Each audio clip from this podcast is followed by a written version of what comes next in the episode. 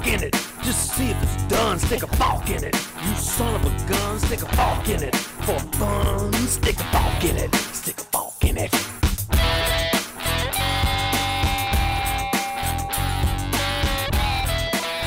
Hello Forkers, esto es Soft Fork It, el podcast que es padrino de flora, fauna y otras vainas. Este es el episodio 244, foros y tragedias y cuentos. Un amigo que se llama Jorge, que es mitad Mulan y mitad conde de Montecristo y está a favor de la malaria, vende aspiradoras de acero sólido con energía infinita marca Ferrari, no Safari. Boom. Ok, y entonces tienes cornetas nuevas. Tengo cornetas nuevas en el carro. Yo, yo esto no lo había contado. Bueno, porque es vergonzoso. Nada. porque vamos a contar cosas vergonzosas. Pero yo traté de cambiar las cornetas yo mismo. Y entonces dije, ok, el mayor problema aquí, aquí va a ser que yo no sé qué cornetas le caben a mi carro. Sé porque lo leí en internet que las cornetas eran súper finitas. Y me dije, yo me voy a ir sobre seguro. Esto creo que lo conté, ¿no? Voy a ir a Crutchfield poquito. Y voy a pedir las cornetas que le caben a mi carro y resulta que las cornetas no le cabían a mi carro y las devuelvo. Ok. Y porque no le cabían en mi carro. Y entonces dije, nada, lo voy a llevar a un lugar. Busqué ahí en Yelp, creo que fue que busqué. Un lugar de car estéreo que fuera reputable. Conseguí uno que se llama Señor Estéreo, pero no le ponen la ñ porque al parecer no lograron hacer las calcomanías con la ñ. Entonces. Senor Estéreo. Ah, Senor, ni siquiera como senior. O- No, no, no, Senor Estéreo. Pero cuando ellos lo escriben, sí ponen Señor. O sea, cuando se puede poner la ñ, pero cuando no, ¿qué le vas a hacer? Pues? Exacto. La vida en, en En Estados, Estados Unidos, Unidos, pero Latinoamérica, ¿no? Exacto. Y entonces el tipo, bueno, me explica no sé qué y me dice los Pioneers S. Y yo digo, bueno, yo tenía unos Pioneers S que no cupieron, pero yo no le voy a decir nada, ¿no? Y entonces él todo el tiempo me está apuntando al mismo modelo. Bueno, yo veía el modelo y decía, de repente no me estoy acordando bien el modelo, acuérdate y lo buscas después, pero no le digas nada, porque si tú le digas, esos no caben, o sea, eh, él puede hacer muchas cosas que tú no puedes hacer y no lo discutas, él es el que sabe, ¿no? Puede ser que haya un truco para que quepan. Eh, y entonces después reviso y sí, eh, el modelo que le estaba apuntando era el modelo que no cabe, ¿ok? Ok. Pero yo igual los dejé hacer, ¿no? Sí es verdad que tardaron un par de horas, ¿ok? y al final, bueno, me monté en mi carro y las cornetas funcionaban. ¿De qué me puedo quejar ahí, no? O sea, Pero fue que las metieron entonces- así forzadas. O fue que, o sea, después de dos horas decidieron cambiar a las cornetas que son. El, el final del cuento es que, claro, el tipo estaba apuntando a unas cornetas, pero estaba diciendo serie S. En la factura sale otro número. Entonces creo que el, el apuntaje no era preciso, pues era la serie S o la serie B, pues, pero eran varios Ok. modelos. Y al final el modelo mío es distinto. Me imagino que será porque es más pequeño y los tipos sí sabían. Pero en conclusión, mi carro ya suena bien cuando Qué bueno. Qué bueno. Porque de las anteriores, ¿qué les pasó? O sea, este, se- Yo, se- la, se la corneta del lado del carro, eso lo conté aquí, la corneta del lado del pasajero, la que está en la puerta, tuve que cambiar las cuatro, ¿no? Los twitters y, bueno, cuatro de las cinco o seis que tengo. Yo no sé si mi carro tiene cinco o seis. Mi carro tiene una corneta en cada puerta, un twitter en cada uno de los parales A, y yo creo que dos cornetas en Atrás. el... En, el, en, el, en, la, en la, ¿cómo se llama? En la, en la apoyacabezas de mi asiento. Solamente en el de mi asiento, ¿ok? Mm, ok. Pero una persona de Mazda y este tipo que me dijo que trabajó en Fiat, me dijeron que era una sola corneta en el asiento. O sea que puede ser que yo le estoy yendo en estéreo porque me en el medio de la corneta y un pedacito por el otro. Pero yo creo que no, La yo creo la que ya hay dos está sacando cornetas. mi todo yo. mi- Exacto. Y yo creo que hay dos cornetas y yo le instalé esas al Mazda Miata que yo tenía en los años 90. Yo tuve un Mazda Miata en los años 90, para los que no lo supieran. Eh, y yo le compré unas corneticas y se las puse y eran dos. Entonces me imagino que eso no ha cambiado mucho y que todavía son dos y que estos Mm. tipos están diciendo una porque están tan cerca que qué importa, ¿no? Eh, pero bueno, entonces al final tengo mis cornetas en el carro funcionando perfectamente. Y entonces esa corneta al lado del conductor de la puerta estaba sonando scratch, como cuando se Ok. rompe la Mm. Sí. Sobre todo cuando había bajos como los que le gustan a Jorge. Pero claro, fue empeorando, ¿no? Al principio empecé con canciones que yo no oía. Pero fue empeorando, fue empeorando hasta que era con todo, ¿no? Hasta bien. con podcast lo notaba. ¿Y te compraste un flipper cero? Me compré un flipper cero. eh, ¡Wow! Había oído que estaban súper escasos, que no llegaban, no sé qué. Me llegó súper rápido, me llegó lo que tardó el correo. O sea, que no sé Es bastante más la grande de lo que yo pensaba que iba a ser. súper grande, pero es que tiene demasiadas cosas. O sea, aquí arriba Claro. tiene una serie de conectores para ponerle adaptadores para que hagas lo que te dé la Claro. gana. Tiene un Claro. USB-C, una tarjetica de, de, de, ¿cómo se llama? De SD, Ok. infrarrojo, NFC, Bluetooth, eh, y cantidad de cosas de, de radio. Pues. Eh, tu mamá comenta que Netflix estrenó la quinta temporada de The Crown. Bueno, no es verdad. Estrenó el 40% de la, de la temporada de The Crown. Exacto. Sí, eso les encanta ahora esa vaina. El resto las estrena en, en diciembre. Eh, y entonces, bueno, no, no tuve mucho tiempo porque me llegó ayer tarde, entonces ayer casi no tuve tiempo y hoy me llegó un amplificador que sustituye otro amplificador que voy a vender y entonces no, no tuve mucho tiempo que jugar. Y tardé bastante porque lo primero es que yo había leído, ok, necesita el SD card. Y yo, bueno, déjame buscar uno de mis SD card y vi el SD card. No necesita los super fast. Entonces imaginé, este debe servir y es uno de 16 GB. Y. no funcionó y dije, ah, ¿será que lo formateé mal? Estuve un rato tiqui, tiqui, tiqui, tiqui. Cuando estuve seguro que es que el SD card no funcionaba porque le falta ese PID o whatever que, que esto necesita, entonces me quedé un rato largo pensando, esto me dicen que necesitan entre 4 y 16 GB. Yo de verdad voy a usar una de, de 256 sin saber qué pasa después si la quito y no sé qué.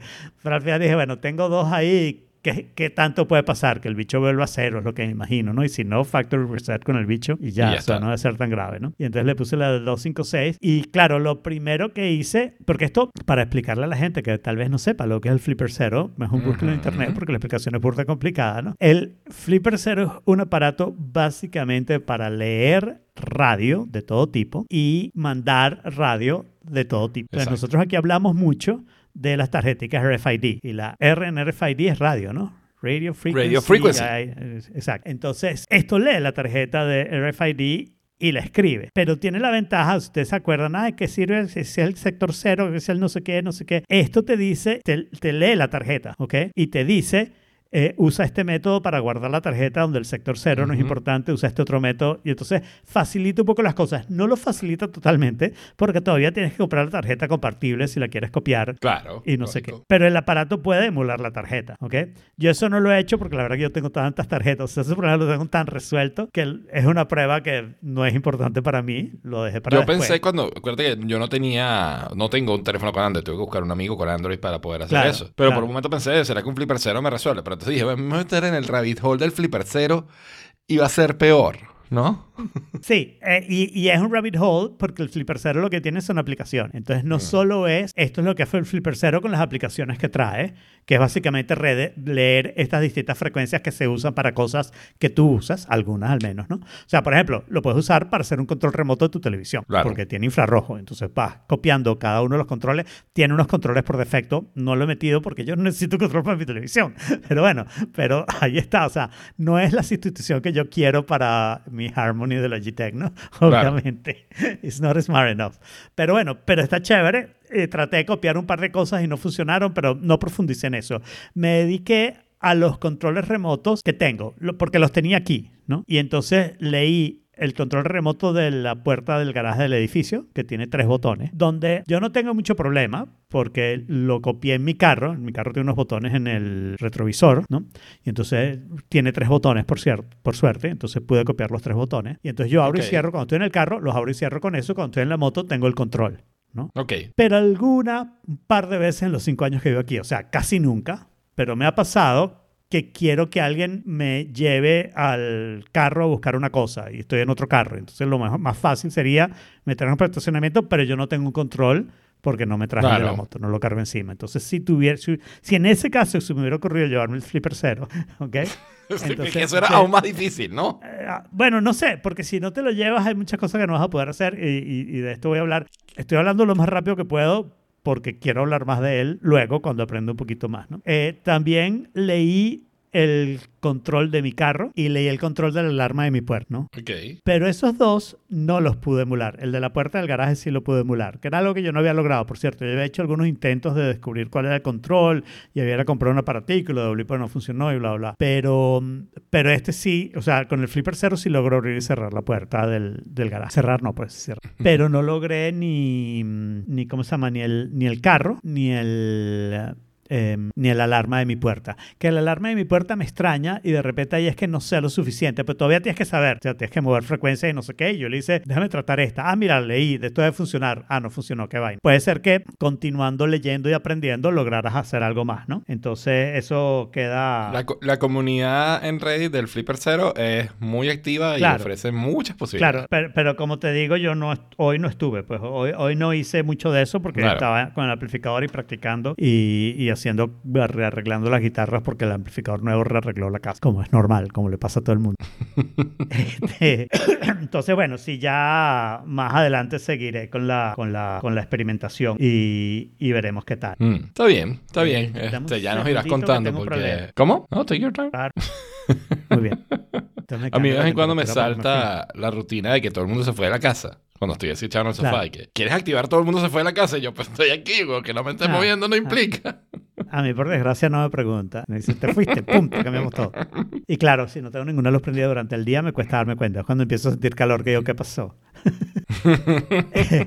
este, y... mm, Pero bueno, sí, eh, voy a ver. Me extraña mucho la puerta de la casa porque esa alarma es súper barata. Debe ser un control súper chimbo, ¿no? Entonces... Y sería chévere tener otro control porque entonces la podría poner cuando me vaya de viaje y eso y me llevo solo el flipper cero. Pero lo que quería apuntar del flipper cero es que, claro, yo hice todas estas cosas, ay, qué lindo, el garaje de mi casa y no sé qué, no sé qué. Pero el flipper cero alcanza a leer a 50 metros de distancia. Wow. Entonces tú te puedes sentar en el garaje de una puerta de un edificio, sobre todo que entra y sale mucha gente, y te pones a leer, así, no sabes nada del garaje, pero haciendo experimentos, alguno lo lees y terminas abriendo la puerta, ¿no? Claro, eso, me recuerda y además, o sea, me acaba de recordar que esta semana vi, vi un cuento que me pareció brillante. De ese tipo de, de estafas brillantes, ¿no? Que pudieras hacer, por ejemplo, con un aparato de esto. Un aparato de esto, por ejemplo, podías leer un- el NFC de una tarjeta de crédito y pasarla o algo, ¿no? Que, o copiarlo para... Bueno, el, como funcionan, al menos Apple Pay, que es el único que entiendo cómo funciona un poquito, no, pero es Apple más Pay, difícil. Pues genera un código en cada transacción, Claro, creo. y, y la tarjeta, o sea, la, mm, el, ¿cómo se llama el chip? El chip de las tarjetas de crédito. Ese chip eh, funciona diferente, ¿no? Porque necesitas meter en la tarjeta y que se active el, el Claro. circuito. Entonces Claro. ese no es tan legible. Eh, no sé cómo funcionan las tarjetas de TAP, la verdad. Puedo probar. Pero ahora me gusta poder decir eso. Puedo probar.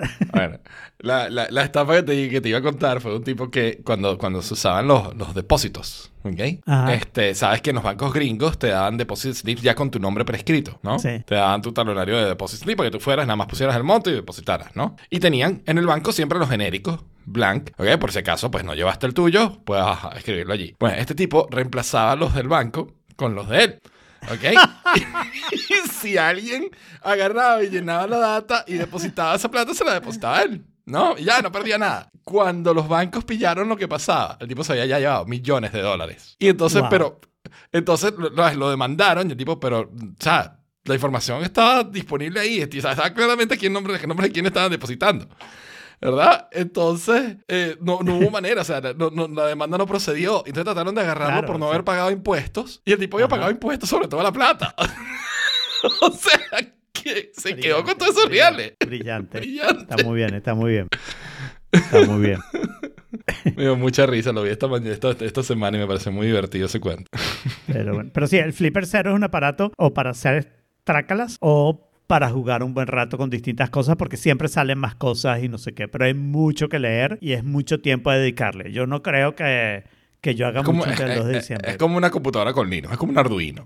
Como, puedes hacer lo que tú quieras, pero, pero, Bueno. pero tienes que leer y pasar foros Claro. y entrar y tragedias y Hay, cuentos. hay muchas, yo no diría puedes hacer lo que tú quieras, hay muchas cosas que puedes hacer, ¿no? Y algunas son muy, muy ilegales, ¿no? O sea, por ejemplo, yo aquí el ascensor mío funciona con un fob, como, como, como funciona, tú, tú también tienes un fob para algo, pero, Sí, no para, pero- no para el ascensor, pero sí. pero el asunto con el fob del ascensor es que yo puedo marcar los primeros siete pisos, que son estacionamiento, pero también hay cosas de gimnasio y racquetball y Ujú. bla, bla, bla. El club level, que es donde está la piscina, ¿ok? Y mi piso, el 21. Pero la gente de mantenimiento pueden, pueden marcar todos los pisos. Si Claro. te tiras todos los pisos a limpiar los pisos. Claro. Por ejemplo. Este, y entonces, si yo en algún momento agarro a alguien descuidado y logro leer ese fob con el flipper cero, puedo crear un fob que llegue a Claro. todos los pisos. Y eso no sería Claro. fácil hacerlo ni con mi aparatico ni con un teléfono Android, ¿no? Yo lo haría y reventaría las tuberías a los demás pisos. Sufran lo que yo sufrí. Wow. No, eh, eh, yo, yo no soy así, yo no soy así.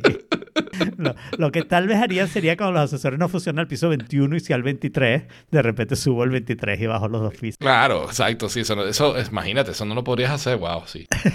O sea, eso no lo puedes hacer ahorita, tú no puedes Yo no lo puedo hacer y- ahorita. No, no, no. Yo, yo tengo que en un piso que se pare o subir y bajar o ligarla que otro de los ascensores, a veces es un rollo, ¿no? Ligarla que otro de los ascensores sí me mi piso. Eso ha dejado pasar en el último mes o algo así, pero estuvo pasando mucho después de la, de la fuga de agua, ¿no? Claro. Eh, y una de las cosas es que, claro, aprietas el botón y el ascensor que no funciona vuelve a llegar. Aquí estoy. Entonces tienes que mandar ese ascensor para planta abajo, para un lugar lo más lejano que puedas, ¿no? Con un flipper, con un fob limitado, porque si estás en el Claro. piso 6, ¿ok? Lo puedes mandar a planta baja, pero no mucho más. Aquí lo podría, con este fob lo podría mandar al PH2. Y entonces sí es verdad que el siguiente que me llegue será uno de los que no tiene ese Lógico. problema. Pero bueno, y si alguien está pensando en demandarme por usar el Flipper Zero, la semana pasada yo hablé del Mew EULA, ¿no? No, End User Eh, License Agreement. Exacto. Y, y- y dije, déjame leerlo, o sea, a ver qué dice. Y me parece que está muy bien escrito, entonces puse ahí el link para que lo, lo pudieran leer. Eh, o sea, está bastante bien. eh, eh, después de que explica los tipos de agreements, ¿no? Que, que a los que eh, esto aplica, dice, eh, dice entre paréntesis, como ponen los abogados para ponerles un nombre común, ¿no? Bogus Exacto. agreements. Bogus Agreements. Eso me parece muy gracioso. Yo Está es buenísimo. válido. Está totalmente válido. Está totalmente válido. Y me da mucha risa. Estoy viendo ahorita el, el bicho animado del, del, del, del título de la página. Ese JavaScript lo escribí yo.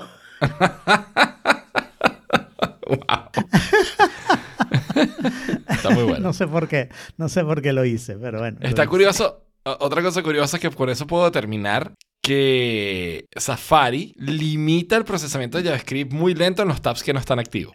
¿Ok? Porque se pone muchísimo más lento, pero groseramente más lento. Es más de eso, parece ni moverse cuando, lo, cuando, cuando no es el tab activo.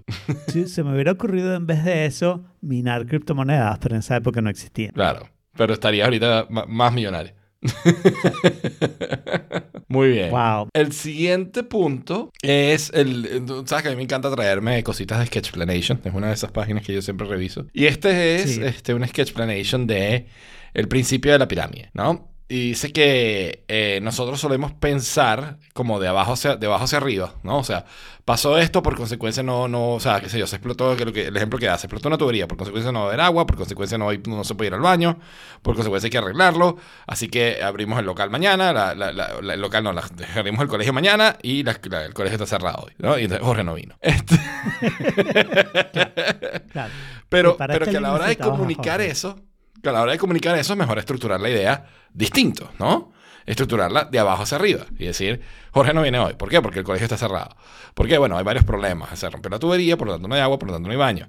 Y esperamos, entonces luego está el área de la... Bueno, ¿y la solución cuál es? Bueno, viene, una- viene un arreglo y por consecuencia abrimos mañana, ¿no? Yo no sé si esto es algo que alguien me enseñó, Ujú. pero a, a mí me parece que sí, claro, esta es la manera Eso, de eso es como súper obvio, sí, es como súper obvio. Pero me parece demasiado obvio para hacer una explanation de eso. No, pero yo me he conseguido gente en la vida, mucha gente en la vida, que, que explica cómo piensa, Mm. ¿no? Y, y que, y que entonces tú sabes, estás tratando de navegar la misma agua que esa persona está navegando en su cabeza y es dificilísimo no entender, sé cómo ¿no? interpretar lo que dice. Niels Bohr decía que uno nunca debió hablar más claramente de lo que pensaba. ok, no, pero eso, eso no es buena idea. Eso no es buena idea. No, No, pero o sea, en- es- en el, típico caso de esa gente, el típico caso de esa gente que te cuenta una historia y va para atrás y va para adelante a medida que se va acordando de los hechos. Sí, pero eso es Ok. fun, ¿no? Eh, eh, depende. Si te cuando seguir la historia, historia sí. sí en el momento hago, que ¿no? se- o sea, en el- puede ser que te pase una o dos veces, pero cuando hay elementos claves muy repetidos de la historia, que estás todo el tiempo para atrás, para adelante, para atrás, para adelante, para atrás, pierdes el hilo. Estamos hablando de series, porque eso me pasa mucho con las series. Exacto, o sea, Station Eleven es un ejemplo de eso. Station Eleven en es un excelente ejemplo de eso. Va para atrás, va para adelante, ¿qué está? Y tú terminas de, de empatar ese... Monjan, Monjan pregunta que si hablamos de ella. mi No, mamá no hace mucho historia, eso, sin duda alguna. imagino. Mi mamá hace mucho, mucho, mucho eso. Es no estructurar en tu cabeza la idea que quieres contar para hacer Pero- el storytelling. ah, ok, pero, pero ves, pero yo ahorita te diría, porque claro, yo cuando pensé, lo pensé como tú lo contaste en tu ejemplo, ¿no? Es- estás hablando de decir, ¿por qué no vino Jorge hoy? Y vamos a estructurar esa idea para presentarle a una gente que le interesa saber por qué no vio Jorge hoy. No es el caso Claro. aquí, pero es un ejemplo nada más. Entonces, eh, y, y el ejemplo que dimos fue hipotético de todas maneras. No se rompió Claro. ninguna tubería en el colegio. Eh, tranquilos, muchachos, no se emocionen. Entonces, este, en, en, en ese esquema, tú tienes que presentar con más claridad. Yo estaba pensando más eso, dar una clase o hacer una presentación a gente en una oficina que le tienes que explicar algo que de repente no han oído, no están familiarizados. Y entonces tienes que ir de una manera específica, ¿no? En, en las charlas de matemáticas, mi tutor, mi primer tutor, yo tuve muchos tutores porque se morían y se iban. Eh, mi primer tutor, qué crueldad, mi primer tutor, Alan Shields, que en paz descanse, decía que tú debes hacer los primeros 20 minutos, una charla de una hora, ¿no? Los primeros 20 minutos los debería entender todo el ¿no? Hmm, Los siguientes 20 minutos lo deberías entender solamente los especialistas de tu área. ok. Y los últimos 10 minutos solamente los deberías entender tú y por eso dejas 10 minutos para que te hagan preguntas. haga preguntas solo la gente correcta. vez. Pero, pero digo, pero eso da este mismo esquema, ¿no? Empieza por las cosas básicas y fundamentales y de ahí Yo creo, expande. que, yo creo que más que lo básico y fundamental es más como ¿cuál es, cuál es el mensaje que quieres emitir. O sea, cuál es la qué, qué es lo que es importante para la otra persona que está recibiendo el mensaje. ¿Ok? La otra persona no le interesa que se reventó una, una tubería. A la otra persona le interesa el colegio está cerrado hoy. Jorge no vino. ¿Ok? Y yo de ahí Jorge no vino, claro. Exacto.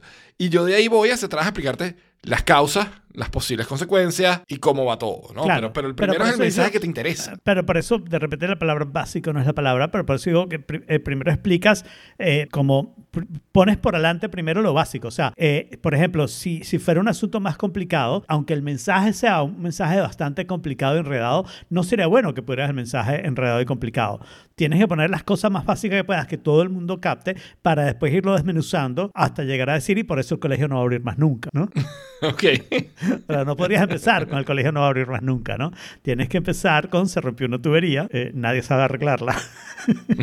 el colegio se inundó, el gobierno decidió hacer una represa. Por eso el colegio no va a abrir más nunca. El gobierno decía, hace una represa. Wow. No, ya tenían el agua ahí, o sea. Bueno, yo quiero que tú apliques ese mismo principio, ¿ok? Porque yo este fin de semana, yo vi Ajá. un, un reel que decía, Safari, eh, Safari, sorry, Ferrari, raro. ¿ok? No, exacto, Ferrari, no Safari. Este, Hubiera sido más difícil con Safari. Pero también Exacto. hubiera habido mi manda. Ajá. Ferrari no va a poder correr la carrera porque Ferrari estaba haciendo las prácticas de la, de la carrera de Las Vegas y se llevó una tubería, una, una alcantarilla y entonces no iba a poder, o sea, el carro, había destrozado el carro. Se, se llevó la alcantarilla. Suena muy distinto a lo que pasó. Ok, bueno, se llevó una alcantarilla. O sea, yo te voy a contar lo que yo entendí, ¿ok? Y entonces, este, Ferrari, o sea, aún, aún aunque se diera la carrera, Ferrari no iba a poder correr porque habían destrozado el carro y que por consecuencia estaba en tela, en- en- ¿sabes? En, tela de juicio toda la carrera de Las Vegas, que la gente que había en unos asientos que se supone que estuvieran llenos, que estaban vacíos, que todo pintaba terrible. Luego de eso, leí otra noticia diciendo... Todo salió fantástico. La carrera fue un éxito Ah, y no. todo salió muy bien y fue una de las mejores carreras del año. Entonces, como yo veo que el siguiente punto aquí dice algo de Fórmula 1, yo quiero que tú me cuentes la historia.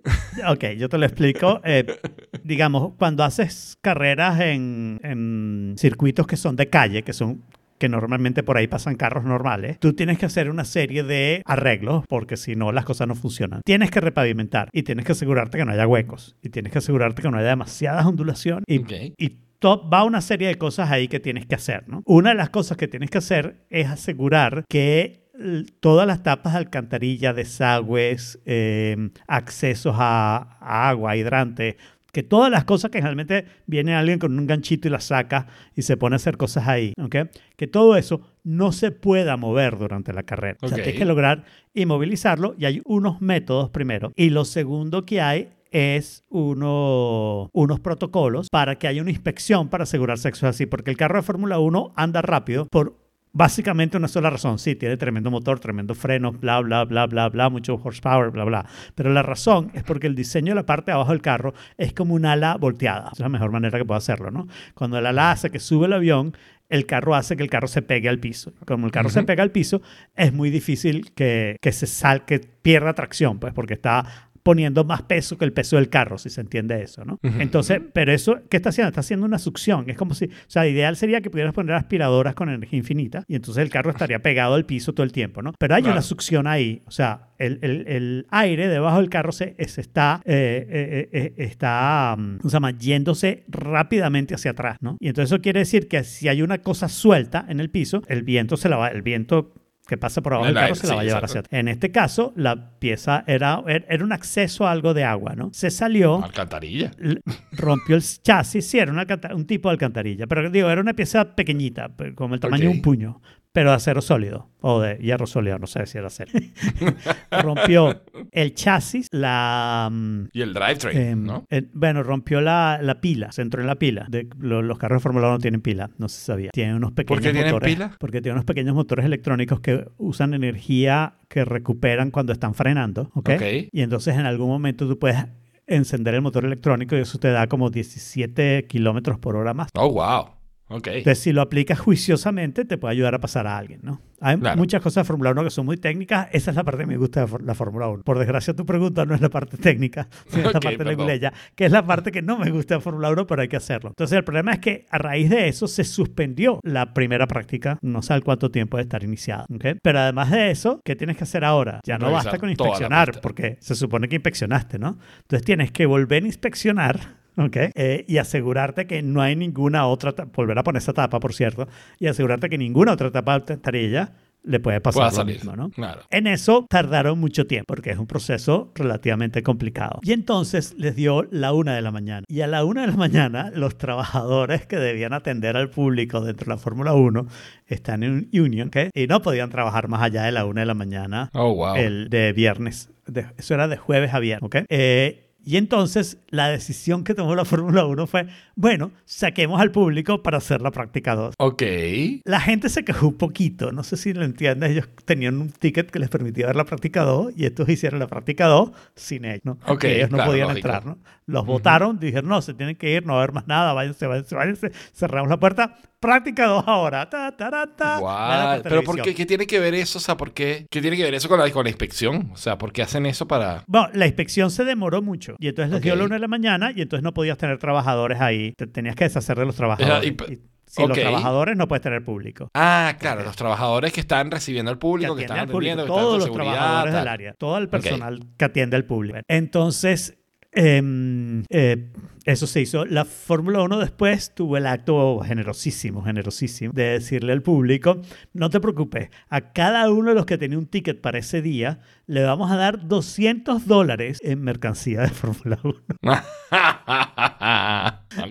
Para decirle... Eh, Esta eh, gorra cuesta 200 dólares, toma. Eh, eh, o sea, una gorra y una franela se pasan de 100 dólares. O sea, que iba a ser difícil que gastaran los 200, ¿no? Ibas a tener que comprar varias gorras, no sé, para, para llegar y no ibas a poder comprar 200. O sea, algo te iba a quedar. Bueno, hay otras cositas que yo no compro que, bueno, las hubiera comprado. El asunto es que si no la quieres comprar, eso no es una restitución. Eso Pero está como las gift cards de ah, Apple conmigo. Exacto. Eh, bueno, ya hay un juicio respecto a esto, porque por supuesto esto fue en Estados Unidos, ¿no? Tanto quería la Fórmula 1 correr a Estados Unidos. Ahí está. Pero desde el punto de vista del deporte, eso fue lo de menos. Tú dices que Carlos Sainz no podía correr la carrera. Carlos Sainz no pudo, no pudo hacer la práctica 2 porque su carro no estaba reparado. Yo me he montado Pero en un carro de eso- Carlos Sainz. Muy bien. Él tiene unos pero- karting aquí en pero- Madrid. Pero legalmente. O sea, ¿En serio? eso debe, ser, eso debe ser el papá, ¿no? Sí, el papá. claro. papá que bueno, es de los dos. de Es de los dos. O sea, los dos son de imagen los de la vaina. Carlos Sainz que- y- e hijo. Carlos. sí. O sea, haber Pero llamado- epa, o sea, se yo me monté en ese karting Sainz. y más nunca quiero montarme en un karting. Eso fue ¿Por qué? horrible. Porque va, qué? va muy pillado. la dirección es durísima. Eh, o sea, es como más pro. Y no, yo no estoy hecho para eso, ¿no? Yo estoy para A Mario mí Kart. me encanta un karting. Me encanta un karting. No soy muy bueno porque soy un poquito pesado. Entonces necesito participar solo en mi categoría.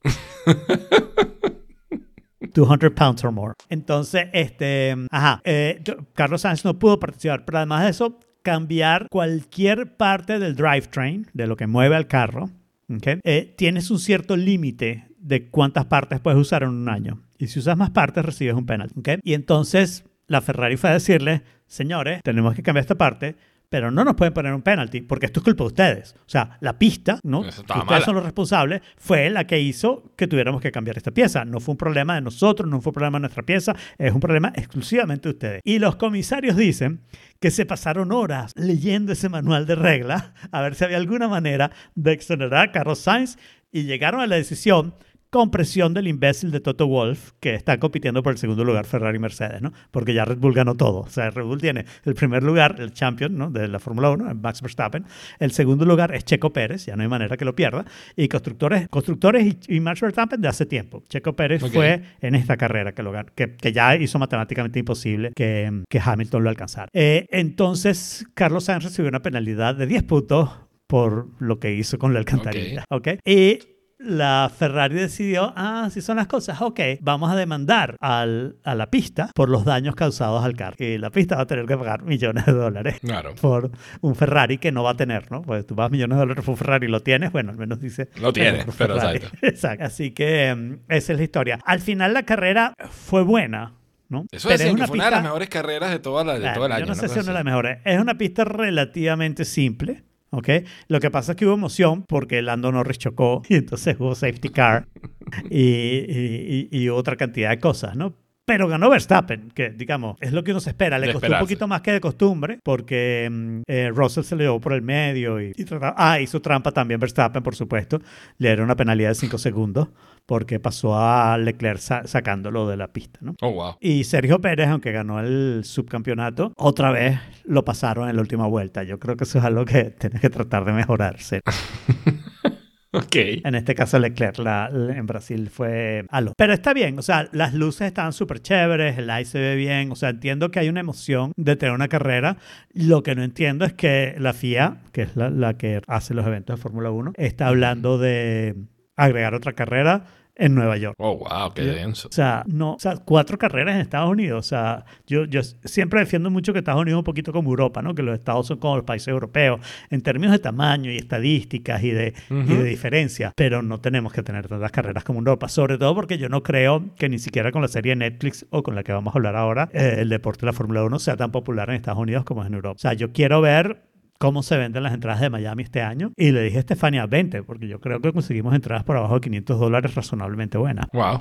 Ok. Y eso está bastante bien. Eh, pero bueno, eh, Brown, The Impossible Formula One Story, es la mejor serie que se puede ver. Es un documental sobre la Fórmula 1. Es Ok. un año específico, creo no equivocarme cuando digo 2009, seguro que eso pasó en el 2009, eh, donde la escudería Honda, después del desastre del 2008 con todos los problemas económicos, Honda, la compañía de carros Honda, tenía una escudería que se llamaba Honda, por pura coincidencia, eh, decide que se retiran de la Fórmula 1. Y el director técnico de la escudería, un señor muy importante, que es el que hizo el que ganara todos los títulos, uh, Michael Schumacher, y es el que desarrolló el carro de Mercedes con el cual Lewis Hamilton ganó todos sus títulos, decide comprar la escudería. Y básicamente el argumento que hace, si ustedes tienen que cerrar la escudería, todavía tienen que pagar como 100 millones de dólares. Yo te compro la escudería por un pound y no tienes que pagar más nada. Entonces te ahorras 100 millones de dólares. Eso se parece a otra cosa que vamos a hablar más tarde. Y Honda dice, dale, ¿ok? Ujú. Eh, Entonces, Ross Brown es una escudería que estaba pelando, o sea, no sabían cómo iban a, a- a sobrevivir los siguientes meses. Tuvieron que votar gente, tuvieron que aceptar inversiones de, mm, ¿cómo se llama? El de Virgin. De Eh. Richard Branson. Richard Branson, que, que en realidad quería comprar la escudería. Le pusieron el nombre de Brown a la escudería prácticamente por votación entre la gente que estaba ahí. Brown no quería, pero dijeron, hay que poner un nombre, Brown es perfecto. Brown es el nombre. Brown no quería, bueno, no sabía qué iban a hacer. Eh, tenían a Barrichello contratado por cuatro carreras porque no sabían si podían pagar más carreras. ¿Ok? Ujú. A Jenson Button sí estaba un poquito más a borde y con un contrato más normal. Y resulta ser que Brown ganó esa, ese año los campeonatos de, co- de constructores y de pilotos, cosa que ninguna escudería en su primer año había hecho. Wow. Pero además con una cantidad de tracalerías, incógnitas, reclamos y no sé qué, súper bien llevado. Porque para todos los que estén pensando en este momento, creo que ladilla, yo no quiero ver un documental de Fórmula 1. Yo les voy a decir solamente dos palabras, si eso no los convence, no lo vean. Keanu Reeves es el presentador. Ok. Es ok. espectacular, es espectacular. O sea, de verdad que la historia es buenísima. Yo creo que es emocionante. No se pierde en detalles técnicos y no sé qué, pero explica muchas cosas. Y Keanu Reeves se sienta delante de gente muy, no sé si decir, eh, insidiosa o inglesa, pues cualquiera de las dos que prefiere, ¿no? Ok. Ese tipo de cosas, ¿no? La, la pérfida albión, como la- eh, ¿no? Ese tipo de, de inglés que, que tú sabes, que cuando a él le pisan el pie es un desastre y cuando él pisa el pie ya te dije disculpa, este es el rollo, ¿no? Ese tipo de inglés, ¿no? Y que son racistas hasta la médula, a su manera, distintos a los americanos, pero a su manera son racistas, ¿no? O sea, eso se puede ver muy fácil en Fórmula 1. Fórmula 1 no tiene narración en italiano, la narración en español es latinoamericana, es mexicana, ¿no? No es española. Ok. Eh, Ni argentina, que tendría más sentido. Eh, claro, está Sergio Che- Checo Pérez, me imagino que tiene sentido la, la, la mexicana. Entonces, en en inglés hacen dos narraciones. Una como local para Inglaterra y Estados Unidos, me imagino, y otra para internacional. Entonces yo digo la internacional, porque la otra es tan pro-British que es desagradable. Y la Sí. internacional es súper pro-British. O sea, cantidad de veces mencionan a los pilotos británicos porque hacen algo que cuando otro piloto, incluso por encima en los puntos, por encima en la carrera y no sé qué, lo hace, ni lo dice. Eh, Eso No. vale la pena mencionarlo, ¿no? Y siempre, siempre, siempre el piloto británico tiene un chance de alcanzar al que está adelante. No importa lo que digan los tiempos que se van retrasando, el tipo no tiene chance, le quedan tantas vueltas, él tiene chance. En parte eso es tratar de hacer la carrera entretenida y lo entiendo, pero hazlo independientemente de que el tipo sea británico. Entonces esta es una buena manera de, de entender un poquito todas esas triquiñuelas y toda esa parte. Ese es lo que no me gusta de la Fórmula 1, ¿no? La Fórmula 1 tiene un gran contenido leguleyo de abogados, de, de reglas y, y de no sé qué. Claro, sí, eso, pero bueno, o sea, eso está, está bueno, está bueno. Yo, yo que no sé nada, pero, pero cada vez me siento más forzado a ir aprendiendo porque se vuelve, está volviendo como más popular. Este, puede ser que lo vea. ¿Dónde, ¿Dónde es? ¿En Netflix? Es en Disney Plus para ti. Disney Plus. En Estados. Unidos es en Hulu, Hulu. pero entiendo que fuera de Estados Unidos es en Disney Plus. Debe ser Disney Plus, sí, lo más seguro. Ok, está bien. Bueno, vale la pena darle un ojo. Y hablando de recomendaciones de series, te voy a recomendar una que empecé a ver hoy, que está buenísima. Se llama Blue Eye Samurai. Vi dos buenas recomendaciones y, y decidí probarla. Es un anime. nueva? No sé, no sé si es nueva. Yo creo que sí. Yo creo que sí.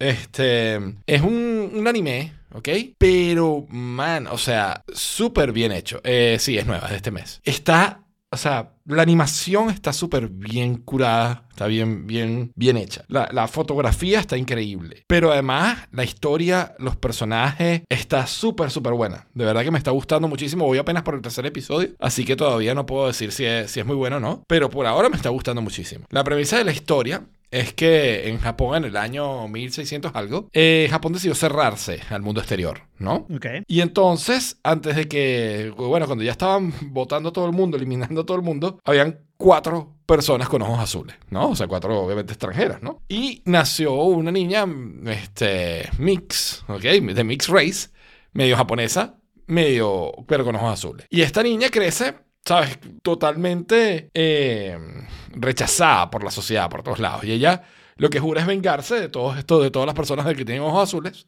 Los cuatro personas que quedan en Japón los decide matar, ¿no? O sea, ella este, como, como, como que una venganza, que, o sea, una vendetta que tiene planificado a, a largo plazo. ¿Ok?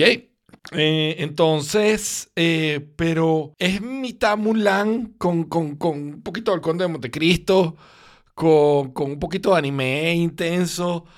Eh, pero está buena, está buena la historia, está chévere, está, está, yo creo que está bien contada y, y me, me- me estoy divirtiendo. La empecé a ver hoy y me, y, y me, gustó mucho. Así que nada, vamos a ver qué tal. La voy a- ya la semana que viene haré el review completo, pero por ahora, Ya algo que ver. la veré, probablemente. Ujú. Empecé a ver también Monarch, que es la de los monstruos en- que sacaron de Apple TV Plus, pero meh, no sé, hasta ahora no ni me engancha mucho ni nada. Es de Godzilla, básicamente, pero no sé. Creo que, no, no, yo no he visto las últimas películas de Godzilla y creo que tiene la base en esas y entonces no entiendo nada, pero bueno. Eh, y lo otro es que esto fue decisión no, tampoco tan, tan atropellada, pero esto era un concierto que, que venía, que se me había olvidado que venía y vi que todavía quedaba entrada. O sea, me, me, acordé el otro día, vi que todavía quedaba entrada y les compré entrada, voy yo solo, porque Sari no quiere. Y voy a ver el 4 de diciembre a Greta Van Fleet, un grupo que me presentaste Ah, tú, qué Alfredo. bien.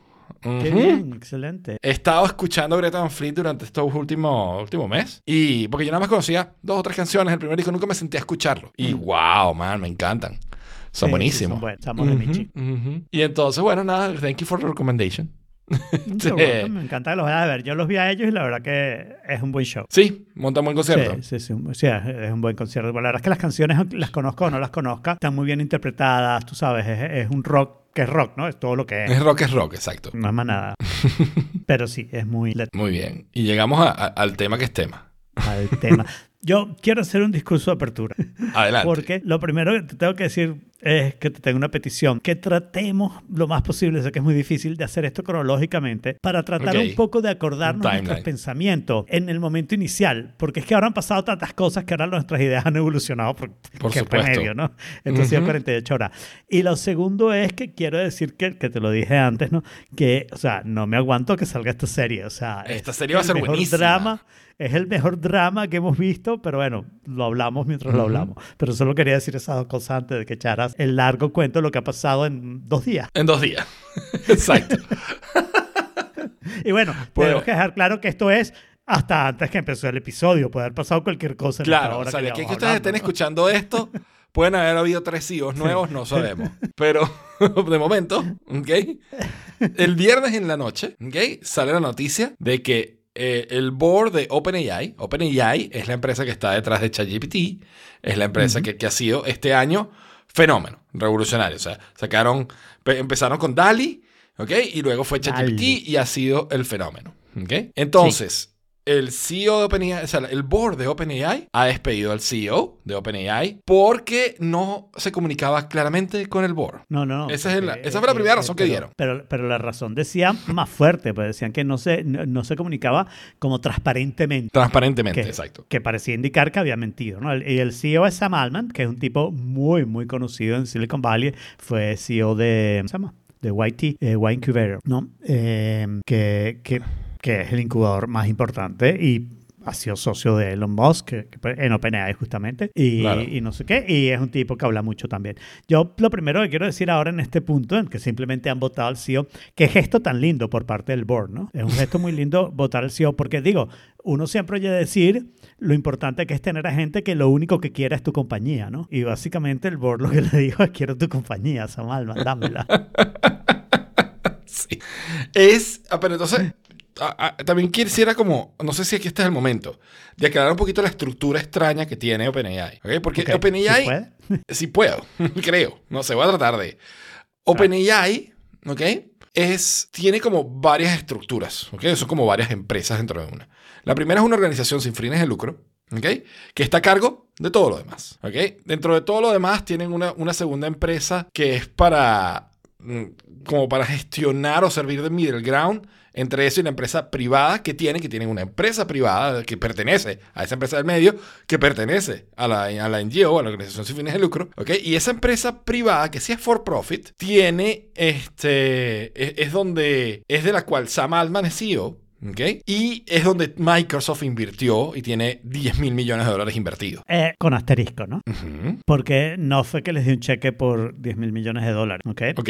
les dio un poquito de dinero y les dio acceso a, a su cloud y no sé qué, y se gastan el dinero, el resto del dinero de Microsoft se lo están gastando en el cloud. Pero claro, ahí siempre está el truco que estás pagando los precios de Microsoft para afuera, pero Microsoft solamente tiene que cubrir sus costos, ¿no? No, no, no tiene, no está dando esa cantidad de dinero. Entonces, lo, lo Claro. digo porque yo podría decir así, eh, Microsoft eh, invirtió 100 mil dólares en Stockball. Y, y no, Microsoft nos dio 100 mil dólares para que gastáramos en su cloud, porque Ok. si nuestro startup llegaba a tener vida, que no llegó, ¿ok? Obviamente nos hubiéramos quedado en, en su cloud. Claro, lógicamente, Porque mira, ya a lo esa altura ya es conocíamos, mucho ya más lo difícil. hacíamos, claro, exacto. Claro. Entonces es un buen truco, pero claro, a 10 mil millones Microsoft tenía un interés y además Microsoft hizo algo que me imagino que lo, lo vas a decir, que es que no es solamente una inversión, sino que Microsoft tiene acceso a toda la propiedad intelectual, incluyendo Claro. código y, y demás. Entonces Microsoft ha podido agarrar ChatGPT y ponerlo en su Copilot, que es lo que usa en GitHub. Copilot es lo que van a llamarlo Microsoft. ahora él. Eh, y, y- y, digamos, ya ha podido meter ahí en Bing y en otros lados porque está usando eh, el código, lo, lo que hizo OpenAI, eh, porque tiene acceso a eso sin, sin pagar más, ¿no? Debe pagar los costos de... Claro. Que si yo quisiera hacer lo mismo, quisiera hacer una compañía del tamaño de Microsoft y usar OpenAI, me costaría bastante, pero bueno. Entonces, nombran, creo que Ah. es a Amita Murita, de CEO interino. Sí, que es de, Ok. eh, de CTO, ¿no? O sea, es la persona De- que sabe eh, de la tecnología. Exacto. Pero además está Ilya, no sé qué cosa, que es el Chief Scientist. Sustakovich, que, que ese es Ajá. uno de los founders. O sea, Él es uno de los fundadores. Son Brockman, Altman y, y este... Exacto. Brockman, Alman y Ilya, no me sé el apellido. Ok. Sustajevich, creo que es. algo Ahora, pero sin embargo, el board tiene otras cuatro personas, Ujú. ¿ok? Y lo que yo entiendo hasta ahora es que, por lo menos, San Alban no tiene ninguna acción sobre, sobre OpenAI, no tiene acciones de A OpenAI. ver, y, y yo quiero, porque esto lo han criticado algunas personas, y yo quiero decir, a mí esto me parece chéverísimo. La idea era, vamos a Claro. crear inteligencia artificial, pero la vamos a crear de una manera que no sea perniciosa para la humanidad. Entonces vamos a poner un non-profit, y el objetivo de este non-profit es básicamente cuando creemos inteligencia artificial, asegurarnos de que la creemos de una manera que no destruya la humanidad. Entonces yo voy a poner un board que controla todo, lo- en la estructura que tú dijiste, pero que está lleno de outsiders. De outsiders que son personas además involucradas en esta parte de ética de la tecnología, de no sé qué, gente que tiene ese interés en sus mentes. Exacto. Y entonces, OpenAI, de hecho, eh, uno de los que da, la, que da la plata inicial es Elon Musk. Elon Musk Elon se pelea Musk, con Sam Altman no- y se retira del... Sí. No la inicial, pero sí, sí una de las partes iniciales. Y se pelea justamente por este asunto de querer poner al non-profit como controlador de todo. Entonces, pues, a lo largo, o sea, e- eso fue el viernes en la noche, ¿no? Ok, wow, qué, qué notición. El, el- el Steve Jobs de esta era, votaron al CEO Lo- icónico lo, lo tengo de... que decir. Eh, Esto es lo que quería decir cuando te dije que describías punto por punto. Porque este ha sido la primera vez desde que uso Mastodon, que es casi un año, en el que esto fue un Insta Mastodon. O sea, yo a veces, ¿sabes? Digo, ah, voy a publicar este artículo, no sé qué. Esto es copy, escribe, da- da- dale, ¿no? O sea, esto es, wow, qué notición en cuanto lo leí, ¿no? Es bárbaro, es bárbaro. Eh, Sí. Entonces, viene el sábado. Y el sábado, ¿verdad? O sea, todo 11 tiene su 13, ¿ok?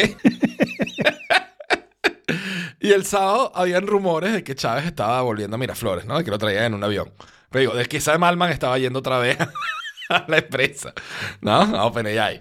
Y entonces San Alman publica, así como que esta es la primera y última vez que usó esto, y es un, un batch de guest de que está entrando. Porque al parecer, este, Brockman, ah, mentira, me, me salté el paso de Brockman. Brockman, al ver que votan a, a San. Alman, dice, yo renuncio. Bro- Brockman es el, el, el chairman of the board, ¿ok? Al, O sea, principio, al principio parecía que solamente lo habían sacado como chairman of the board, pero se quedaba con su posición en OpenAI. ujú. Pero, luego... dijo, no, no, no, no, no, me voy quit. completo. Exacto. Sí. Entonces, me voy completo. Y luego, entonces, en vista de esa, de esa cuestión, este, parece que tratan de llamar a San Alman para que vuelva a ser CEO. El sábado. Bueno, ¿ok? pero te Al está siguiente. saltando un personaje importante aquí Ilia. que tienes que introducir en este momento. No, eh, mm, Santa Nutella. Santa Nutella. No, Santa Nutella no ha aparecido todavía. No, no, Santa Nutella dijo. Apoyamos Ah, bueno, nosotros no sabíamos nada de esto. Que, que lo informaron un minuto antes, pero que apoyamos las decisiones de OpenAI y no sé qué, y no sé qué, pero que están Sí, ahí, ¿no? o sea, que, que- que confían en, en, en, en OpenAI y que siguen con su inversión y que están ahí, pues. O sea, ¿ok? Pero que están pendientes de lo que está pasando porque no fueron informados previamente de esto, ¿ok? Ok, eso es más o menos lo que Brockman renuncia. Este, y entonces después, al día siguiente, en vista de esa situación, tratan de llamar a Sam Altman para que vuelva, ¿ok? Sam Altman dice, yo vuelvo si todos ustedes renuncian, mamá. Lo mismo que hizo Steve Jobs, ¿ok? Claro. A mí me limpian el board, me limpian el board completo y entonces hablamos, ¿no? Se ha... Han sacado un montón de razones por las cuales esto pasa, ¿ok? Este, hay gente que decía que podía haber un... un ¿Cómo se llama? Un escándalo con respecto a Sam Altman eh, que pudiera explotar, ¿no? Y yo sé cuál es, Claro. vale, vale acotar. Te lo tengo, lo tengo ahí de, de wildcard. Nadie está hablando de esto, pero yo tengo el artículo que lo, Pero lo vas a decir. todo. Lo digo todo, Ok. ¿ok? Este, voy para allá. Déjame ponerlo de último en, la- en el listado de links que tenemos con todo lo que ha venido pasando, ¿ok? Pero hay todo un mega caso de que la hermana de San Alman ha denunciado Ah, repetidas veces que San Alman lo ha abusado sexualmente, Ya, ¿ok? ya eso lo Cuando era niña. varias veces. Ahí está. Es- es- esto es un summarizing de todas las veces que lo ha dicho, cuándo lo ha dicho, cómo lo ha dicho, todo. ¿ok? Es un periodista que tiene todo Sí, ese caso sí, investigadísimo. Yo, yo eso lo sé, yo eso lo sé. Lo que pasa es que esto se sabía desde hace mucho tiempo, pues. O sea, esto no es. Sí, o sea, esas acusaciones parecen, no es nuevo, exacto, pero por lo visto no sé si es que algo iba a explotar o no, no sé, esta a lo mejor es una de las causas. Otra de las causas que dicen es la causa un poquito más long term y es que el espíritu de OpenAI era traer la inteligencia artificial lento, con calma, paso a paso, not for profit, para, ¿sabes? para el bien de la humanidad. Y llegó este pa- y Sam Altman llega y saca ChatGPT, saca DALI, los productiza, trata de hacer plata. Y es como, güey, ya va, ¿qué, qué- está pasando? Y no, al board no le, no le gustó ese, ese proceder tan rápido de, Sí, a, de esto, a- a ¿no? mí lo que no me gusta de esa explicación es que el board ahí podría haber dicho un statement mucho más claro, porque yo creo que estoy saltándome el final, pero es que claro, como uno ya vio todos los capítulos, es muy difícil. Bueno, todos los capítulos hasta ahora. capítulos. sí, hasta ahora, sí, sí, pero digo, como uno está al día en la serie, o más o menos, al día hasta, hasta hace unas horas que puede ser muy... Eh, yo, yo esa no me la creo, porque yo creo que para aquí una- uno de los errores aquí, errores, ah, ah, pero yo también tengo una teoría, pero la digo al final, eh, es que ese statement que sacó el board del raciocinio de por qué despedía a Sam Altman está muy mal escrito a menos que tuvieras un cufurré. si sabes esa referencia. sí. A menos que tuvieras una carta para decir, si tú dices pío, nosotros vamos a decir lo que pasó y vas a quedar mucho peor. Porque Claro. la mayoría de las salidas de CEO, así sean acrónimas, son no son como la de Steve Jobs. La de Steve Jobs fue una pelea con el tipo que le había traído a la compañía. Lo mismo me pasó a mí, para, por cierto, para que vean la, el paralelo de la historia, igualita la historia mía con la de Steve Jobs. ¿no? Este, pero, o sea, tú traes a una persona a la compañía y esa es la persona que te vota. en- en esa historia, o Forky es tu Pixar. Sí, sí, Forkit es mi Pixar, por supuesto. ok. Entonces, este, el, el, ah, y yo no voy a regresar a esa otra vaina porque es una mierda. Lo dejo claro desde ya. Ni que cambien la junta ni que cambien nada. Eh, este, o sea, y, y- y la otra situación que se presenta es la situación en la que dicen el CEO se va porque quiere pasar más tiempo con su familia, ¿no?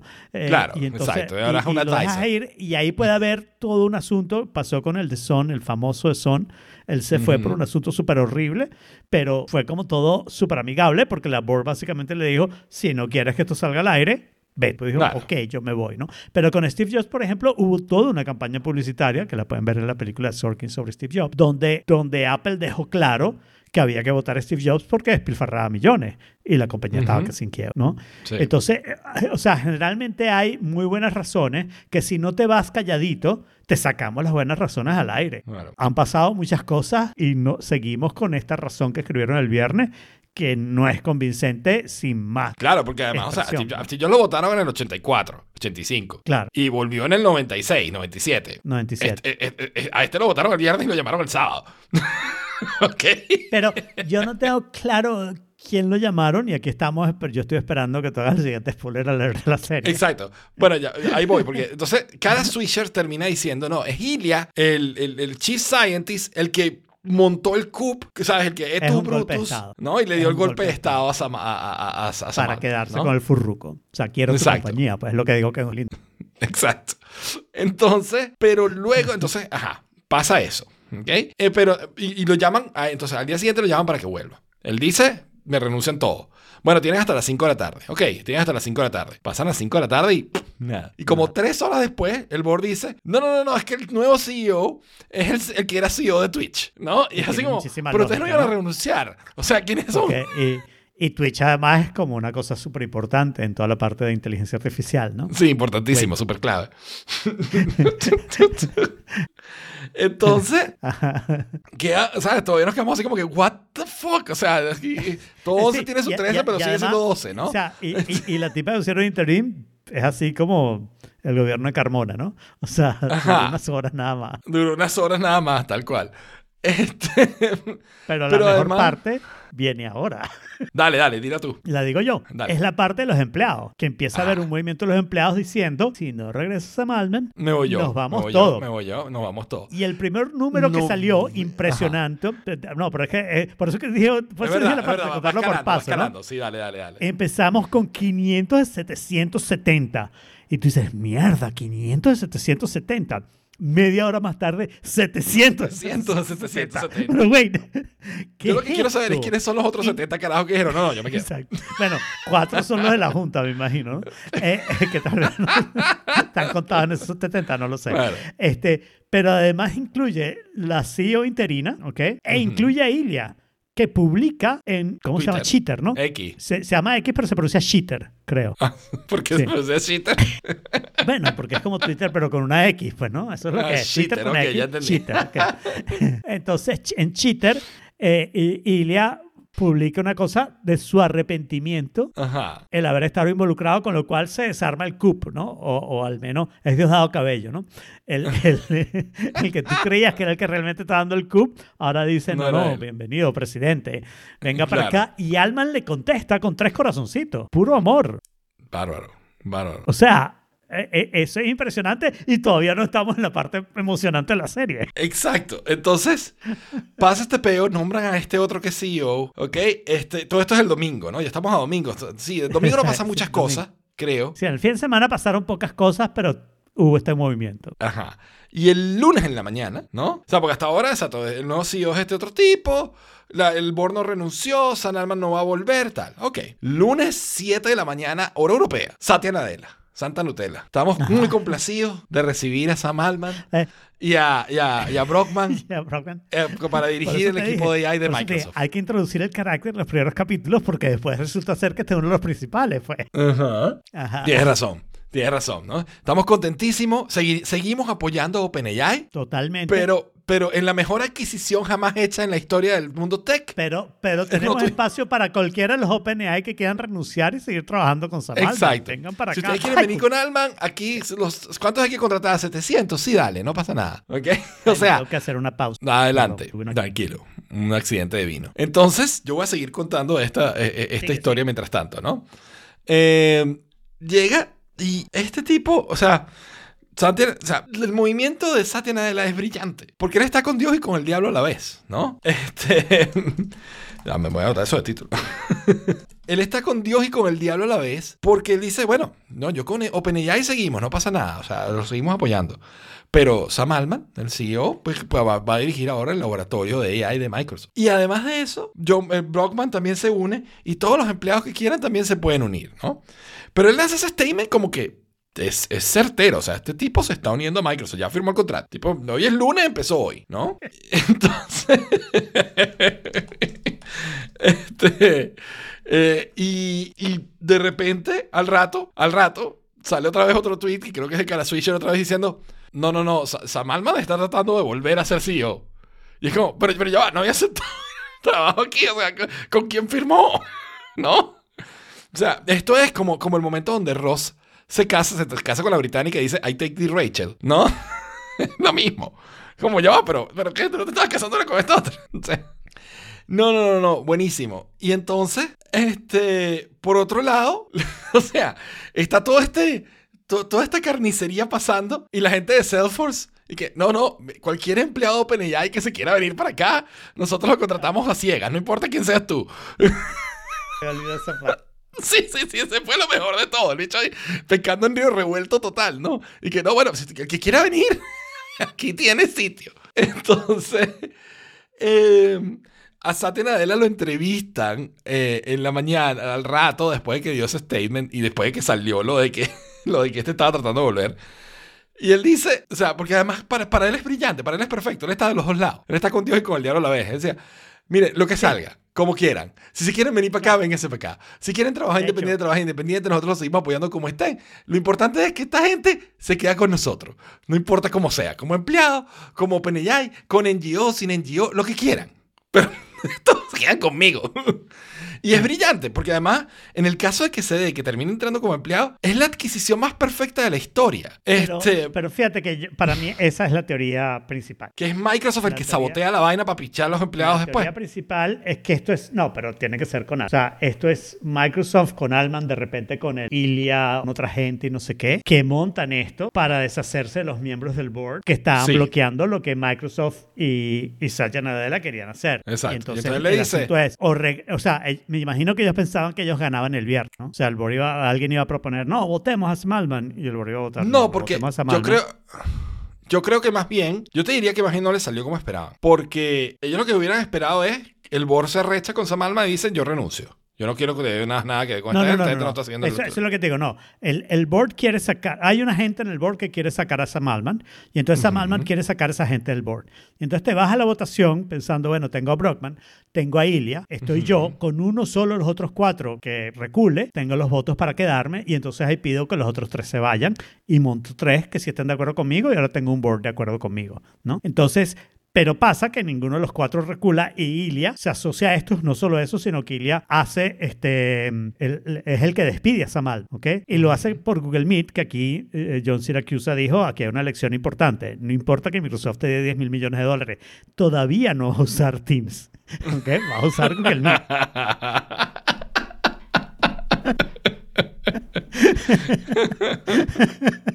Ni por 10 mil millones de dólares va a Ni usar por 10 Teams. mil, Es, es una lección. Este, y entonces ahí, eh, y, y entonces, claro, y entonces lo que pasa es que cuando el board eh, renuncia a Sam Altman, Sam Altman empieza a hacer la cosa de decir a la gente que, que renuncia y renuncia Gre- Brockman, no sé qué. Sam Altman trata de hacer el regreso y dice renuncia pensando aquí van a renunciar porque ya hicieron el ridículo, o sea, ya les salió mal, pues, o sea, saben que no tienen el control de la Sí, pero compañía. esta, esta la gente tipa, del board está peor que Rubiales. Yo no sé si tú supiste el caso de Rubiales aquí.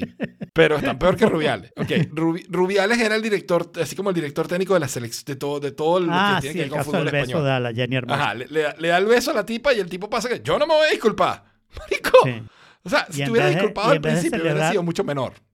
En vez de ¿No? celebrar un campeonato, te pasaste dos meses hablando de, del escándalo Ajá. del tipo. eh, sí, Sí. la destrucción de las cosas. Pero esto está igual, Pero o sea, el ya- tipo, el tipo enterrándose más, ¿no? O sea, dijo que. Claro. Ya, o sea, Pero, date pero digo, cuenta, yo amigo. Creo, yo creo que eso era la movida de, de- era Sam Altman regresa, esta gente renuncia, ya, gana, ya ganó Sam Altman, ¿no? Eh, y cuando eso no pasa, viene la movida de Microsoft de decir, ok, yo voy a crear OpenAI dentro de Microsoft si ustedes no cambian. Y que eso fue una movida, por eso no, por eso no han completado las cosas. Por eso lo de Kara Swisher es tan importante, ¿no? Porque no ha firmado. Lo que hicieron fue hacer el anuncio Mm. para que la gente se empezara a venir, o Claro. decir que se venía, para empezar a decir, renuncien, pana. O sea, ¿qué les queda? ¿No? Eh, Total. eh, y 700 es 770, que están diciendo si, la, si no renuncia al board, nosotros nos vamos a ir. Exacto. Eh, ya, ya, ya perdiste y sin embargo no han renunciado. Y para rematar, a ver, vamos a aclararlo. La gente de OpenAI que firmó esta carta, incluyendo el interim CEO en Cheater, pusieron todos la, la frase OpenAI no es nada sin la gente, lo cual es verdad de casi todas las compañías, ¿no? Ujú. Pero evidentemente eso es un código de decir yo estoy con la rebelión, yo estoy con la rebelión, Claro. que en realidad era el Estado. es- Eso, por eso, eso me falta analogía sí, con, sí, sí, con el sí. 11 de abril, ¿no? Porque el Estado es la rebelión y la rebelión es el Estado. es, es- es un Además, complicado. a mí me Pero encantó que el, el nuevo CEO salió diciendo. eso. Eh, El que último salió diciendo. Para esto, mí- esto se llama República de Venezuela otra vez. No, es así como. Qué bueno, gracias por tu ley, marico. Nadie le importa. No, no, pero, pero, o sea, pero lo que dijo el nuevo CEO, o sea, pero el nuevo CEO, ¿quién estás diciendo? Eh, la, la tipa. El, el- el era- asignado, el nuevo, el, de- el, el que el, viene de el Twitch. asignado, o sea, yo me quedé con ese, el cliffhanger en el que yo me quedé esperando el siguiente episodio con ansia, es cuando él dice, yo voy a renunciar a menos que el board me explique por qué despidieron a Samal. Exacto, eso es lo, ese es el Que último. aquí, que, que aquí, esto para mí, esto es la clave de si esto es un... Un coup eh, o no, un- o sea, es todo un teatro o no. Si, si- si había algo detrás de esto o no, si había algo detrás de la frase que puso eh, el board respecto a Sam Altman. Porque si había algo, es, la amenaza es lo voy a sacar. Y si a Sam Altman le está diciendo, sácalo, no me importa, el board debería haber perdido y debería haber renunciado, pero no han dicho nada. Ya han pa- o sea, ya están súper perdidos. Y no han dicho nada. Tienen unas en la manga y lo que están tratando es no destruir a Sam Altman en el proceso. No sé. Eh, o sea, es, es todo rarísimo. Bueno. Es todo rarísimo. Tienen un problema de capacidad, ChatGPT. Sí, bueno, siempre ha tenido, ¿no? Desde el principio. Sí, sí, sí. No, pero hace un par de semanas y, y- y hay una especulación de que esa es la razón por la que despidieron a Sam Altman, porque Sam Altman dejó entrever que no había problemas de, de- de capacidad y de hecho dio una charla la, la semana pasada, un, Hace el un par de evento más semanas, sí. importante de OpenAI, Ujú. no sé qué, y dio la charla principal Bajando los diciendo vamos a precios, además, y y- vamos a seguir y vamos a darle, no sé qué. Y entonces que esta podía ser la razón, pero si esa es la razón, eso es lo que escribes en el momento que lo despides, ¿no? Sobre todo si termina siendo una despedida amarga, ¿no? Para decir, es que este es un CEO que ha fracasado, porque lo que el board no ha hecho es plantear esto como si ChatGPT falla, el que falló fue Samal, ¿no? Claro, no, porque. o En este momento todos vemos a ChatGPT como triunfante, ¿no? es lo contrario, ¿eh? ChatGPT es, es la razón por la que lo votamos porque esto no ha debido convertirse en un producto todavía. Pero, pero además Claro, eso es lo que hemos eso- escuchado por rumores. Ni siquiera sabemos que venga. Exacto, pero eso, eso no es lo que dijeron y eso no tiene la fuerza necesaria, evidentemente, después de todo esto, para echar para atrás lo que ha pasado. O sea, para, o sea no vas a la gente no va a regresar a trabajar. O sea, tienen que renunciar y no renuncian. O sea, o hay una carta escondida aquí que es explosiva o estos tipos son unos ridículos, pero de marca mayor, que no sé qué pensar. A este punto parece más que la, la- la opción 2, ¿no? O sea, este, en estos Sí, casos. pero me parece sí- increíble. Pero me parece increíble porque una vez que perdiste al founder, y entonces estás básicamente los tres del board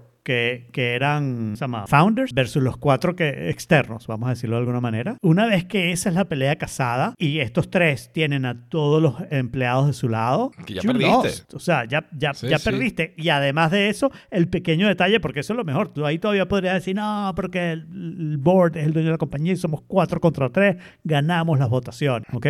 Pero además tú tienes a Satya Nadella diciendo, chamo, o sea, vénganse para acá. O sea, otra de las ideas, eh, creo que esta es de Jason, otra de las ideas brillantes. Sí, el siguiente paso va a ser que Satya Nadella va a llamar a la gente del board a preguntarle, ustedes no tendrán un espacio oficina, porque yo tengo una gente que está usando espacio de ustedes, que va a trabajar para mí. Entonces yo pienso, bueno, les rento a ustedes el espacio y ya, pues listo. Tal cual. Y en Es lo que falta, o ¿no? sea, para el board de OpenAI, lo de Satya Nadella es, es una traición del peor tipo, ¿no? Para el board de OpenAI, ¿sabes? Porque... Para los cuatro tipos. Para los cuatro tipos, exacto. Para los cuatro tipos está invalidando por completo cualquier posibilidad de acción que hagan. O sea, ya no tienen forma de ganar. Sí, no, no tienen forma de o ganar. pierden la compañía entera o le piden a este que vuelva. O sea, eh, eh, es que no hay ninguna razón para no renunciar. O sea, la única razón para no renunciar es que están actuando exactamente como los non-profit, ¿no? No importa que el non-profit se destruya, porque nuestra misión es ser non-profit y hacer estas cosas, y nosotros somos los que estamos controlando esa misión. Y entonces nos empeñamos en la misión a toda causa, porque es una causa, ¿no? Los non-profits no son como las Sí. compañías que pueden decir, déjame hacer este pivot, ¿no? Entonces, este, yo estoy en contra de la malaria y quiero deshacerme de la malaria, y entonces haces un pivot y ahora estás a favor de la malaria y quieres que haya más malaria. No, o sea, eso no pasa en los non-profits, ¿no? Los non-profits mantienen su, su- la búsqueda de su misión y si fracasan, fracasan, pero fracasan buscando su misión. Entonces, puede ser que sea eso lo que está pasando, pero... O sea, no le va a quedar nada. O sea, yo no creo que se puedan recuperar de eso. Claro, que van a perder la, la compañía entera. O sea, no, no hay dónde Sí. buscar. Y, y no No. es como que.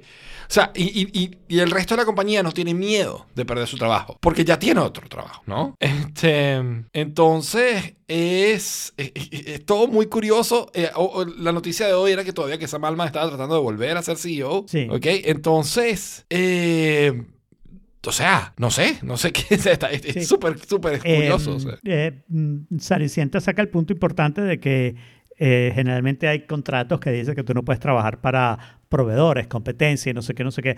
Eh, en California ese tipo de cláusulas Eso es ilegal. Es ilegal Claro. tener ese tipo de Sin embargo, cláusulas. y Microsoft está en Seattle, ¿no? Que eso es. Claro, pero lo que importa aquí es Washington donde está. OpenAI, ¿no? Entonces, eh, Mm. el contrato es el contrato de OpenAI con Sam Altman y, y los demás eh, eh, trabajadores, ¿no? Entonces, Claro. el contrato es el contrato en California. Y igual, seguro que este Research Lab va a ser una compañía independiente de Microsoft que se va a quedar ahí porque Sam Altman no va a ir a Y en, Seattle. el, y en el peor de los casos, para Microsoft es como, ok, demándame. Good luck.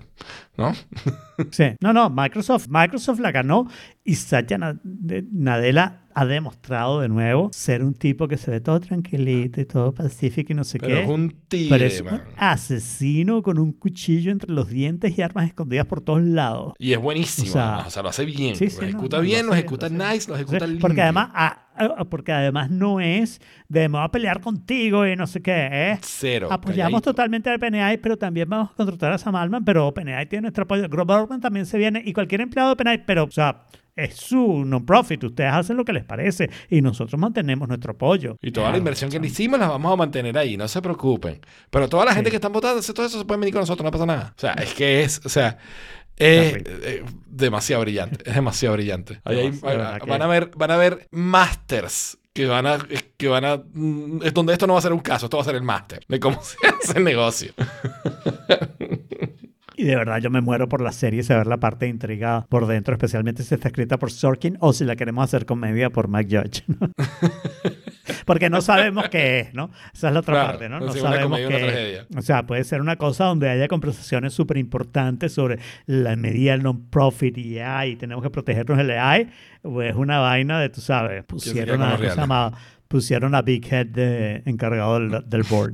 Exacto, exacto.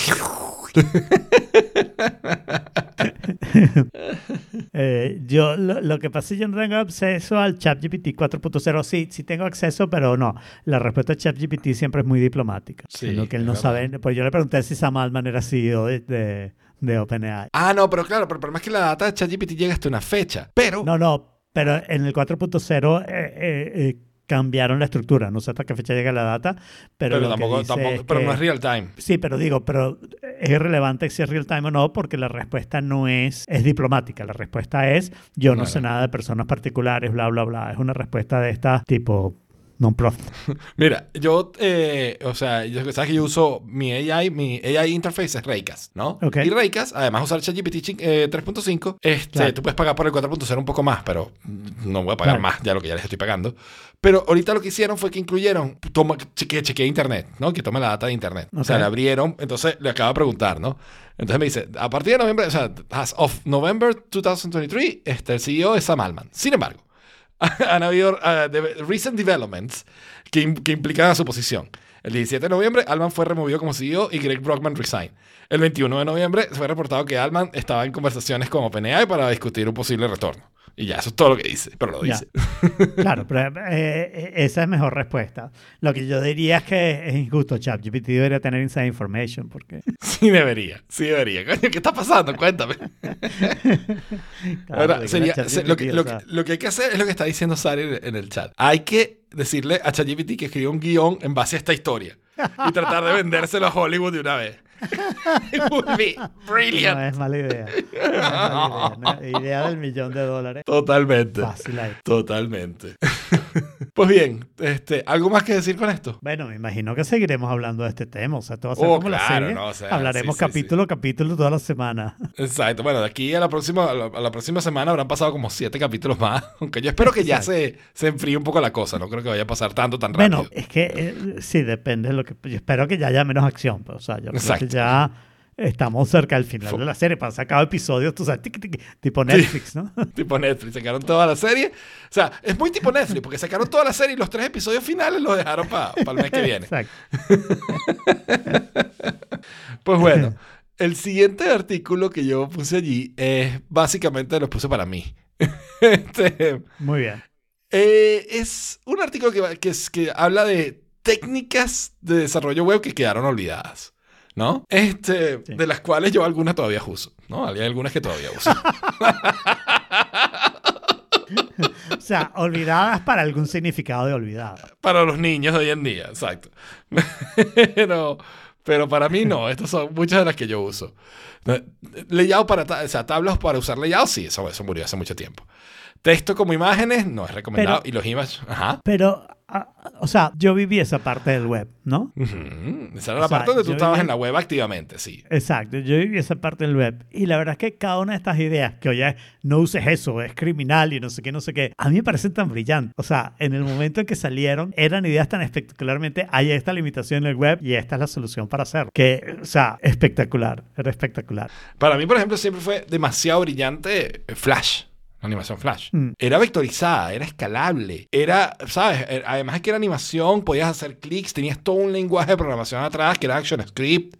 O sea, que podías hacer de todo. Es- para mí, era así como, era, era como, o sea, todavía no estamos a la altura de que tú puedas hacer tan fácilmente, tan bien las cosas Claro. que podías hacer con Flash. Lo que, pasa, lo que pasa es que era igualmente fácil hackear cosas y no sé qué gracias a Flash, ¿no? Entonces... eh, Sí, y- no, y- y- yo diría que es la diferencia entre open source development o open standards versus closed company doing their thing. Claro, ¿no?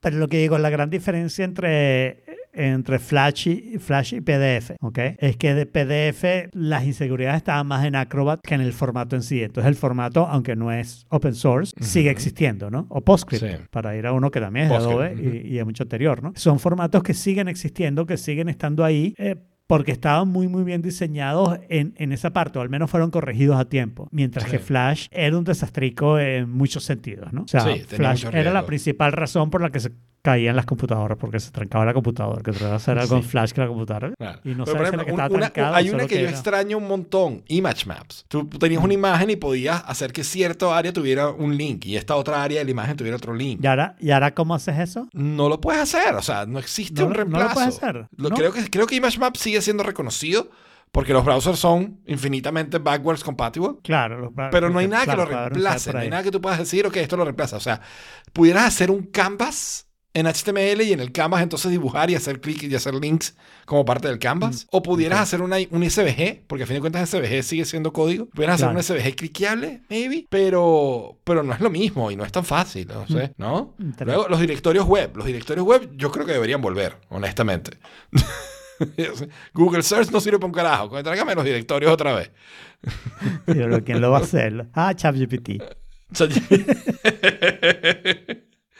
Eh, luego los frames, sí, los frames, los frames eran una buena idea, pero, pero muy mal ejecutada. Flash y ActionScript, ya hablamos de eso. Y este es el que yo todavía, jQuery, todavía, WordPress usa jQuery, ¿ok? Así que jQuery sigue bien, ahí dando bien. la guerra. Lo único es que JavaScript ha mejorado tanto, tanto, tanto que se convirtió en un jQuery JavaScript como tal. Es mucho Claro. más fácil ahora escribir, hacer targeting de cosas. Pero, pero por mucho tiempo jQuery fue el salvador de eso. Y AMP fue un desastre desde inicio a fin y nunca debió existir y gracias a Dios ya está muriendo. Pero, o sea, esa época incluyendo un poquito después, ¿no? Porque una de las cosas que pasaba en esta época es que no existían la cantidad de lenguajes que salieron como orientadas al web. ¿No? O sea, lo único que tenías era HTML, ¿ok? Y entonces Y trata de hacer cosas con HTML. CSS es posterior a muchas de estas cosas. Sí, sí, ok, sí. O sea, estamos hablando de los 90. Para mí CSS es más bien de No, los yo te 2000. diría que estamos hablando de early 2000s, más bien, pero ok. Ok, o sea, No, va que 90. ta- Para, para mí estamos hablando de los 90 porque allá es cuando tú dices, o sea, que empiezas con el asunto, ok, el- la, la, la gran, ¿cómo se llama? El gran update, el gran upgrade del web es, ahora podemos poner imagen. Qué chévere, mira, podemos poner imágenes, qué chévere, no sé qué. Y entonces ahora, pero, ay, puedo cliquear en la imagen. Oye, súper, o sea, ahora puedo hacer más cosas y no sé qué. Wait, ¿y cómo hago un diseño? No, eso no, no hay. Y entonces ahí salieron, hay como las dos corrientes, ¿no? Vamos a usar tablas para hacer diseño. Eh, no deberías, porque vamos a usar tablas para hacer diseño. O Claro. voy a hacer toda la página una sola imagen, pero voy a hacer una parte cliqueable y no sé qué, no sé qué, que es el, el, el image map. Exacto, pero, Y pero entonces además, por te ejemplo, hago la página querías- y te hago el texto.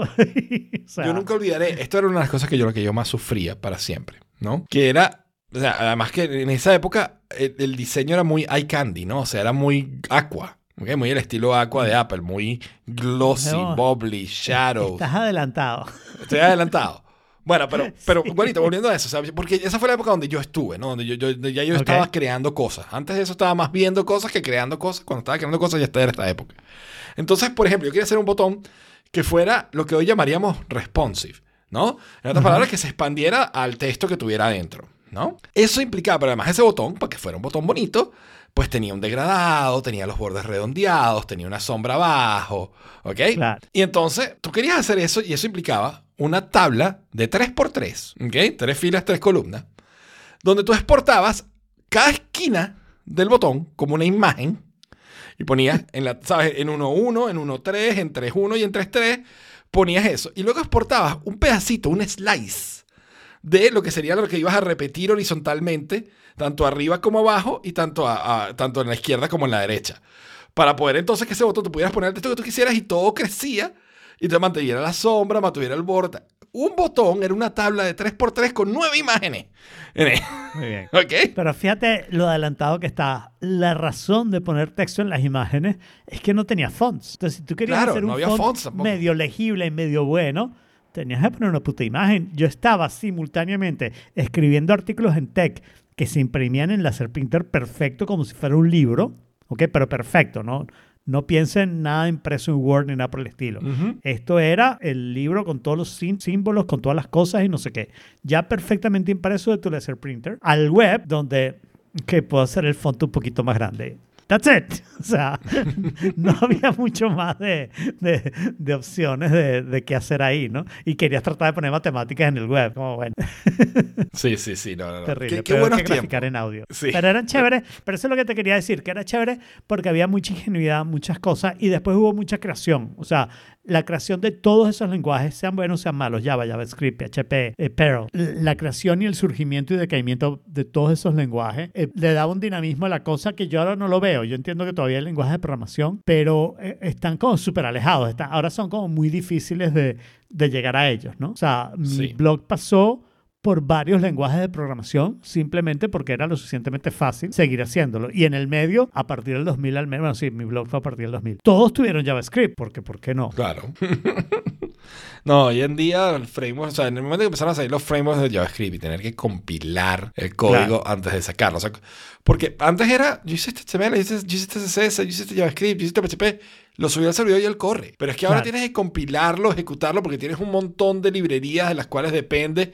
Y entonces esto te genera el código, te lo minifica, te lo, te lo pone, te- ¿sabes? Te lo, te lo reduce, simplifica, elimina espacios, lo hace legible y manejable. Y, y- y dependencias de dependencias de dependencias. O sea, ese estilo de, de lenguaje compilado de ejecución, a mí no me. O sea, no es la web que yo conozco. Bueno, entonces me cuesta. todavía me O sea, cuesta eh, pero, pero es un, es un trade-off, ¿no? Porque por otro lado, puedes poner matemática en el web que luzca exactamente como LaTeX, ¿no? Claro.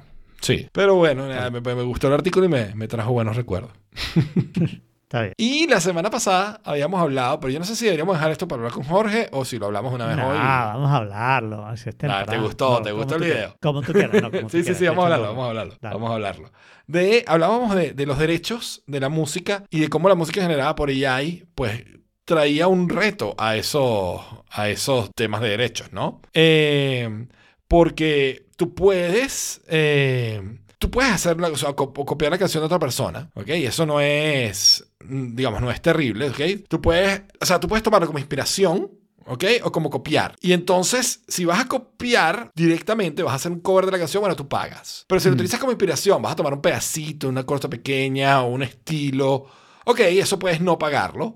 O puedes pagarlo Dependiendo, dependiendo ¿no? de la situación, ¿no? Pero si vas a utilizar, o sea, no hay un espacio para la parte donde estás eh, in- tomándolo como inspiración, pero creando algo, algo completamente distinto con AI en base a ese contenido original, ¿no? Entonces es como una inspiración por la cual deberías pagar igual. Entonces te genera ese, ese espacio intermedio o ese hueco en, en- en la licenciatura de música, en en la licenciación, no. Este- Las licencias. de- en las licencias de música, exacto. Este, que no es, que no es fácil de resolver, ¿no? Porque tú ahora puedes decir, bueno, pero es que yo quiero poner a Frank Sinatra a cantar este, Rage Against the Machine, ¿no? Y, y perfectamente pudieras hacerlo, ¿no? Claro. Entonces, Sí. entonces, no, I won't do what, I, what you tell me. No, I won't do what you tell me.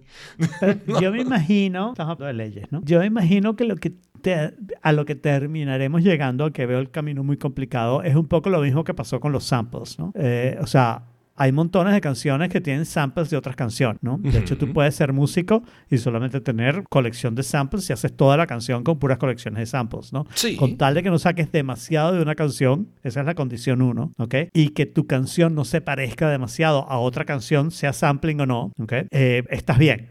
Entonces, lo, lo la cantidad de samples es cuánto usas el sampling. Entonces, la, la idea es que uses nada más como la batería o el eh, de James Brown, una cosa así, pero solamente usas ese, eh, pero lo repites 100 veces. Entonces, eso es solamente, eso no tiene problema, ¿no? Pero si agarras demasiado o agarras una parte y la cortas y la pones en distintos pedazos, pero al final usaste 30 segundos de la canción, ya tienes que hacer algo más, que es o pagar regalías o incluirlo como autor. Que entonces las regalías también se pagan, pero, pero no las pagas tú directamente, sino que le, le van directo del, del- del distribuidor a- al, al autor, ¿no?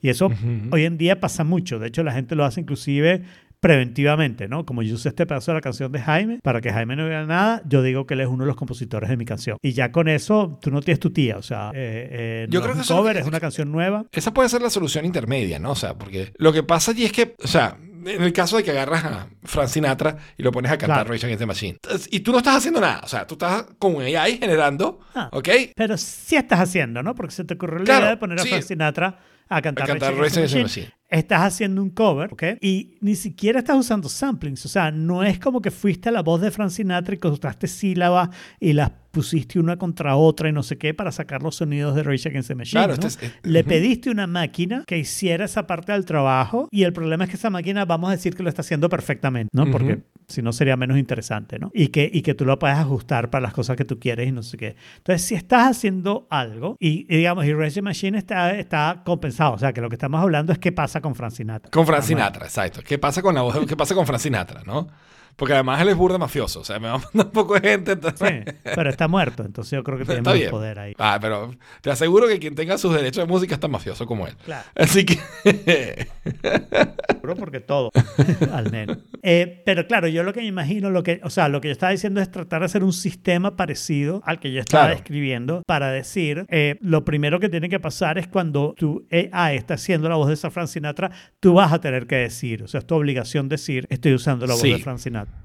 Y una vez que digas eso, debería haber una regalía automática a whoever owns the voice of Frank Sinatra, porque para mí esto es un problema, porque ahora te lo cambio, ¿no? Ahora yo te digo, no, no, no, no, no. Resulta ser que yo tengo un amigo, se llama Jorge, ¿ok?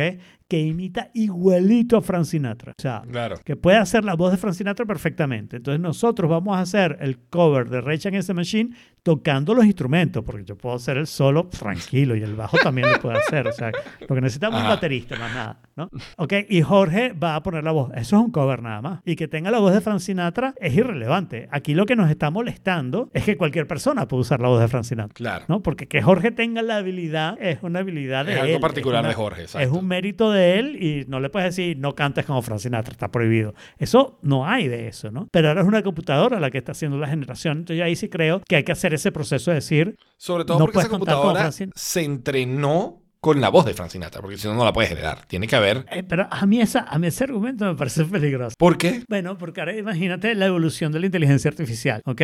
Entonces le entreno con todas las demás voces del mundo, pero no con la de Frank Sinatra. Y lo hago con abogados viéndome, como cuando hacían el, el, el ¿cómo se llama? El, el backward engineering, ¿cómo se llamaba eso? Que agarraban un chip y trataban de decir cómo funcionaba, pero tenían un grupo que veía el chip. ¿Reingeniería no es eso? Hacía el nuevo, eh, había un nombre, bueno, no importa. Pero, pero bueno, pero como hacían ese proceso con abogados y, y tú sabes, y muros chinos para que esta gente no se entere lo otro y no sé qué. Entonces tú haces eso y después le pides a este tipo, le das sugerencias cómo debe cambiar la voz hasta que se parezca más y más a Frank Sinatra. That's- o sea, eso va a pasar, eso va a ser algo que va a funcionar y que no va a ser demasiado complicado. Entonces, por un lado no tienes el input que tú dices, lo entrenaste con Frank Sinatra, que yo creo que le están poniendo mucho énfasis a eso, ¿ok? Pero al final, el producto final es Frank Sinatra. Entonces, yo creo que tenemos que ver más el producto final, ¿ok? Y tratar de ser más estrictos, me imagino los juicios. Que la voz que es que con- el es de inteligencia final. artificial y se parece demasiado a la de Frank Sinatra y vas a juicio a unos, un jurado ahí oyendo la música así, se parece a Frank Sinatra. Señor, ¿usted a Frank Sinatra? Nunca en mi vida, pero yo creo que suena así. Claro, pero entonces lo mismo, o sea, eso aplicaría, pues si lo haces sobre el resultado final, que si se parece mucho a Frank Sinatra, tienen que darle plata a Frank Sinatra. Jorge estaría obligado a darle plata a Frank Sinatra. Porque Jorge canta no, como. porque, o sea, tienes que hacer una diferencia entre eh, lo que es un cover y lo que es un trabajo derivado, ¿no? Eso, esas son las, dos- las dos divisiones que yo quería hacer. El cover es el cover y tú puedes hacer el cover como te dé la gana. Y mientras lo hagan seres humanos, you can't do anything. ¿Ok? ¿Está bien? Lo que pasa es que cuando usas ahí, siempre estás haciendo un trabajo derivado. No importa si tomaste el trabajo o no, siempre es un trabajo derivado, pero no solo porque, es un- porque tú dices, bueno, entrené con la voz de Frank Sinatra, sino porque estás haciendo intencionalmente. Jorge tuvo suerte o entrenamiento, hizo un trabajo, pero lo hizo Sí. él, es su habilidad vocal. De repente, Ok. eso, hay gente que canta así, ¿no? Mientras que aquí tú lo estás haciendo, tú que no sabes cantar nada. Pues, Es no conmigo. No estoy hablando ni de Jaime ni de Alfredo, pero, pero es un ejemplo, ¿no? Una persona que no sabe cantar nada está manejando la inteligencia artificial para cantar como Frank Sinatra, ¿no? Claro. ¿Ok? Entonces yo tengo un problema, como tú dices, con la parte del objetivo, porque de repente estás tratando de imitar a otro y te salió mal y suena Frank Sinatra. Claro. ¿Tú, tú Ok. viste esta semana el demo de, del tipo que entrenó un modelo con la voz de Dave, de David man- Attenborough el que mandó para que narrara lo que él estaba haciendo? Sí, el que narró el ami- nuestro gran amigo Gabriel Naranjo lo mandó a, a The Forking Play. Mm, correcto. Y, y fue, Eh, o sea, sí ese vi. todavía es más impresionante porque además ahí, o sea, no hay script, no hay nada, o sea, él está Claro, interpretando lo claro. que está viendo y está usando la voz generada Claro. artificialmente para... Gabriel quedó muy impresionado. Yo al final no le contesté, pero yo pensé en contestarle. Claro, parte de mi problema ahí es que no estás, o sea, estás trabajando dentro del rango en que no comete errores, porque eso es lo que vas a poner en el video, a menos que sea Humane AI, ¿no? El ping, ¿no? Y- Que, que ponen los errores en del el otro video, lado. ¿no? Tú no vas a sacar los errores en el video, ¿no? No vas a sacar los límites que tiene. Entonces las limitaciones, eso es distinto. Por otro lado, la parte de la que estamos hablando ahí es, evidentemente, es, es la voz de él, ¿no? Y lo estás poniendo a hacer un trabajo creativo. Ahora, ahí, en spoken word, no hay nada parecido a lo que hay en la música. Por eso nuestro tema de la música eh, es, es un poquito mejor, ¿no? Pero en spoken word Claro. no hay nada, no hay, no hay ninguna forma ni manera, Legislación. Sí, no hay ninguna forma ni manera. Y la otra cosa que pregunto, ¿habrá, terminaremos teniendo alguna manera de decir, esa no es su voz? O sea, tú sabes estas cosas que nos pasaban en, la, en las series policiales de los 90, justamente cuando la web estaba así, ¿no? Que, que un tipo agarraba la espectrografía de una voz y la espectrografía de otra, de otra voz. y decía, son la perfecto. misma persona, son la misma persona la que dijeron esta frase y no sé qué. Eh, el, el sonido de frecuencia, eh, entonces enhance. tú lo puedes hacer, exacto, tú lo puedes hacer exactamente igual. Y entonces exactamente igual no debería haber manera de distinguirlo, ¿no? Y si no hay manera de distinguirlo, ¿cómo sabes si fue él o no fue él? O sea, ¿cómo sabes si este tipo no tiene la Tembro este ahí narrando con un micrófono en, fuera de pantalla? Que no? Narrando, sí. Y bueno, y, y ahí podemos entrar en deepfakes, ¿no? O sea, y en decir esta persona no dijo esto es un Claro. deepfake también, Claro. ¿no? O sea, como el mensaje de, de Claro. Tim Cook que yo puse en The Forking Play para echar broma, Exacto, ¿no? exacto, Pero... Entonces, y, y ya sí, que aquí sí creo, porque yo creo que las leyes de copyright tienen un gravísimo problema, que en la música no lo ves, pero en otros lados sí lo ves, que es que no contemplan la intención del usuario, ¿no? Para contemplar la intención del usuario tienes que ir a... ¿Del usuario te refieres al Fair Play. consumidor o del creador que está al utilizando creador, la otra al, al- al creador entre comillas, ¿no? O sea, si tú no obtienes dinero de estos productos, ¿qué compensación puede pedir la persona? ¿Ok? Pero en la Claro, música pero- la piden, ¿no? En la música la piden porque alguien está obteniendo compensación. Entonces, si la página donde tú pusiste tu video presenta ads, YouTube, entonces YouTube es responsable de que ese contenido sea copyrighted o, o este nuevo copyright que vamos a hacer, que no resolvimos nada porque no sabemos la solución, pero este nuevo sistema de copyright, ¿no? Si la página tiene ads, gana dinero y entonces tu creación de Attenborough o Frank Sinatra lo que sea, está ganando plata, ¿no? Claro. Aunque tú no ganes plata. Que jodido. Sí, eso ¿no? todavía es más raro. eso todavía es más jodido. Es jodido. Entonces yo, yo creo que tú tienes que ver la intención del creador y en todo caso tendrías que hacer un trato con YouTube. Lo que Que tú es más o menos lo que eso pasa hoy en día, ¿no? con la música, pero no pasa Con con, la voz, ¿no? No, no pasa con la voz, que yo sepa. O sea, yo puedo agarrar señales de noticieros y no sé qué y los puedo poner en YouTube, el audio. menos que hagas como, menos, como, ¿no? hacían, como hacían en Venezuela, ponen cortesía BTV, ¿saben? cortesía Claro. Frank Sinatra. Exacto. Exacto. Pero por otro lado, si ganas dinero, yo sí creo que debería haber una... Claro, o sea, porque, a fin de cuentas, el punto de si esto está. O sea, yo creo que eso tiene que ser una premisa básica. Si no estás haciendo plata con esto, y si eso no está haciendo plata por sí mismo, este, porque además, si tú, si tú no estás haciendo plata con eso, pero eso está haciendo plata por sí mismo, bien pendejo eres. Pero más allá de eso, No, este. pero es que eh, no eres pendejo. O sea, suponte que hacemos nuestro cover, ¿ok? Pero no somos, no tenemos un contrato para sacar la música y no sé qué, no sé qué. Lo montamos en Spotify, ponemos el video en YouTube. Queremos ganar dinero. La intención es ganar dinero, pero hasta que la gente no lo empiece a ver mucho, no ganamos un centavo, ¿no? Ujú. Pero YouTube gana dinero. Y al fin y al cabo Spotify no está ganando dinero tras de nosotros, pero le estamos contribuyendo algo, ¿no? Alguito. Ahí puedes decir... Yo, no, creo, si yo no, creo que le estamos Play. costando más en hosting que, que lo que le estamos Sí, probablemente. probablemente. Lo siento. pero... Lo siento, Spotify, pero toma en cuenta que no he subido mi segunda canción que no la terminé. Solamente la versión en vivo en YouTube, en el cual no gano dinero. Sí, no sé. Es complejo. eh, o sea, eh, eh, Está, sí, está muy jodido. Estoy de acuerdo que tu premisa base de, de si esto está generando dinero de alguna forma, entonces tenemos que hablar de, de- de royalties, ¿no? Y si no está generando, no deberíamos hablar de royalties, ¿verdad? Pero, pero más allá de eso, cuando está generando dinero, ¿dónde entran los royalties? Dependiendo de cómo se fue generado, cómo sabes cómo fue generado. Porque además, o sea, a menos que la- el creador lo especifique, no hay una manera, o no va a haber dentro de un par de años una manera clara de saber si esto es Frank Sinatra AI o Frank Sinatra, ¿sabes? Original o qué rayos es. Claro, o sea, ahí, ahí podrías hacer algún tipo de, de sistema que lo dijera. Con Francina 3 fácil, escogimos mal el... el Sí, bueno, porque ya está muerto. Sí, pero. Está muerto, entonces no puede cantar... uh, Rage Claro, pero por ejemplo, J.K. Rowling Pero- escribiendo un libro de Harry Potter. O sea, pedirle una inteligencia que te escriba un libro de Harry Potter al estilo Pero- de J.K. Rowling. Pero, pero peor, no lo pongas de Harry Potter, porque Harry Potter es copyrighted. Pon, pon un libro de fantasía con magos teenagers al estilo Exacto, de, Rick- de exacto de, de Parry Hotter. Este, Eh, y- pero menos obvio, menos obvio. Parry Hotter además tiene como nombre de actriz porno. Exacto. Y termiámone.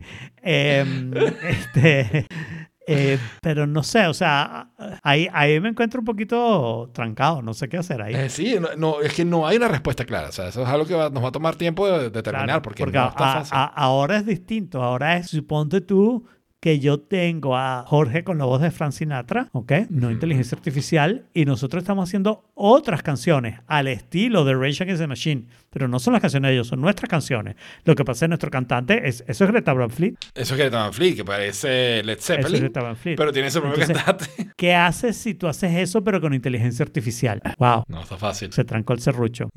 Yo creo que lo mejor es que las compañías de inteligencia artificial sean non-profit y entonces tengan un board que supervise y si el CEO hace algo malo, lo despidan. excelente idea, Alfred, excelente idea. Y todo es culpa del CEO. y Todo. ya. Muy bien. Y bueno, con eso creo que esto ha sido todo por esta vez, ¿no? Otro tenedor al lavaplatos y les invitamos a que nos digan qué opinan ustedes sobre los derechos de, la creación de contenidos por AI en The Forking Place, que lo pueden conseguir en theforking.place. Y le damos gracias, hoy un sentido, a Yorgi, a Sari, a Mom Jack, a Michael y a todos los que estuvieron en el chat acompañándonos. Y nos vemos el próximo martes a las 5 de la tarde en No Fork It barra live. fork in it. Now get the fork out here. Stick a fork in it. Lockjaw. Stick a fork in it. Salmonella. Stick a fork in it. E. coli. Stick a fork in it. Stick a fork in it. Stick a fork in it. Stick a fork in it. It's done.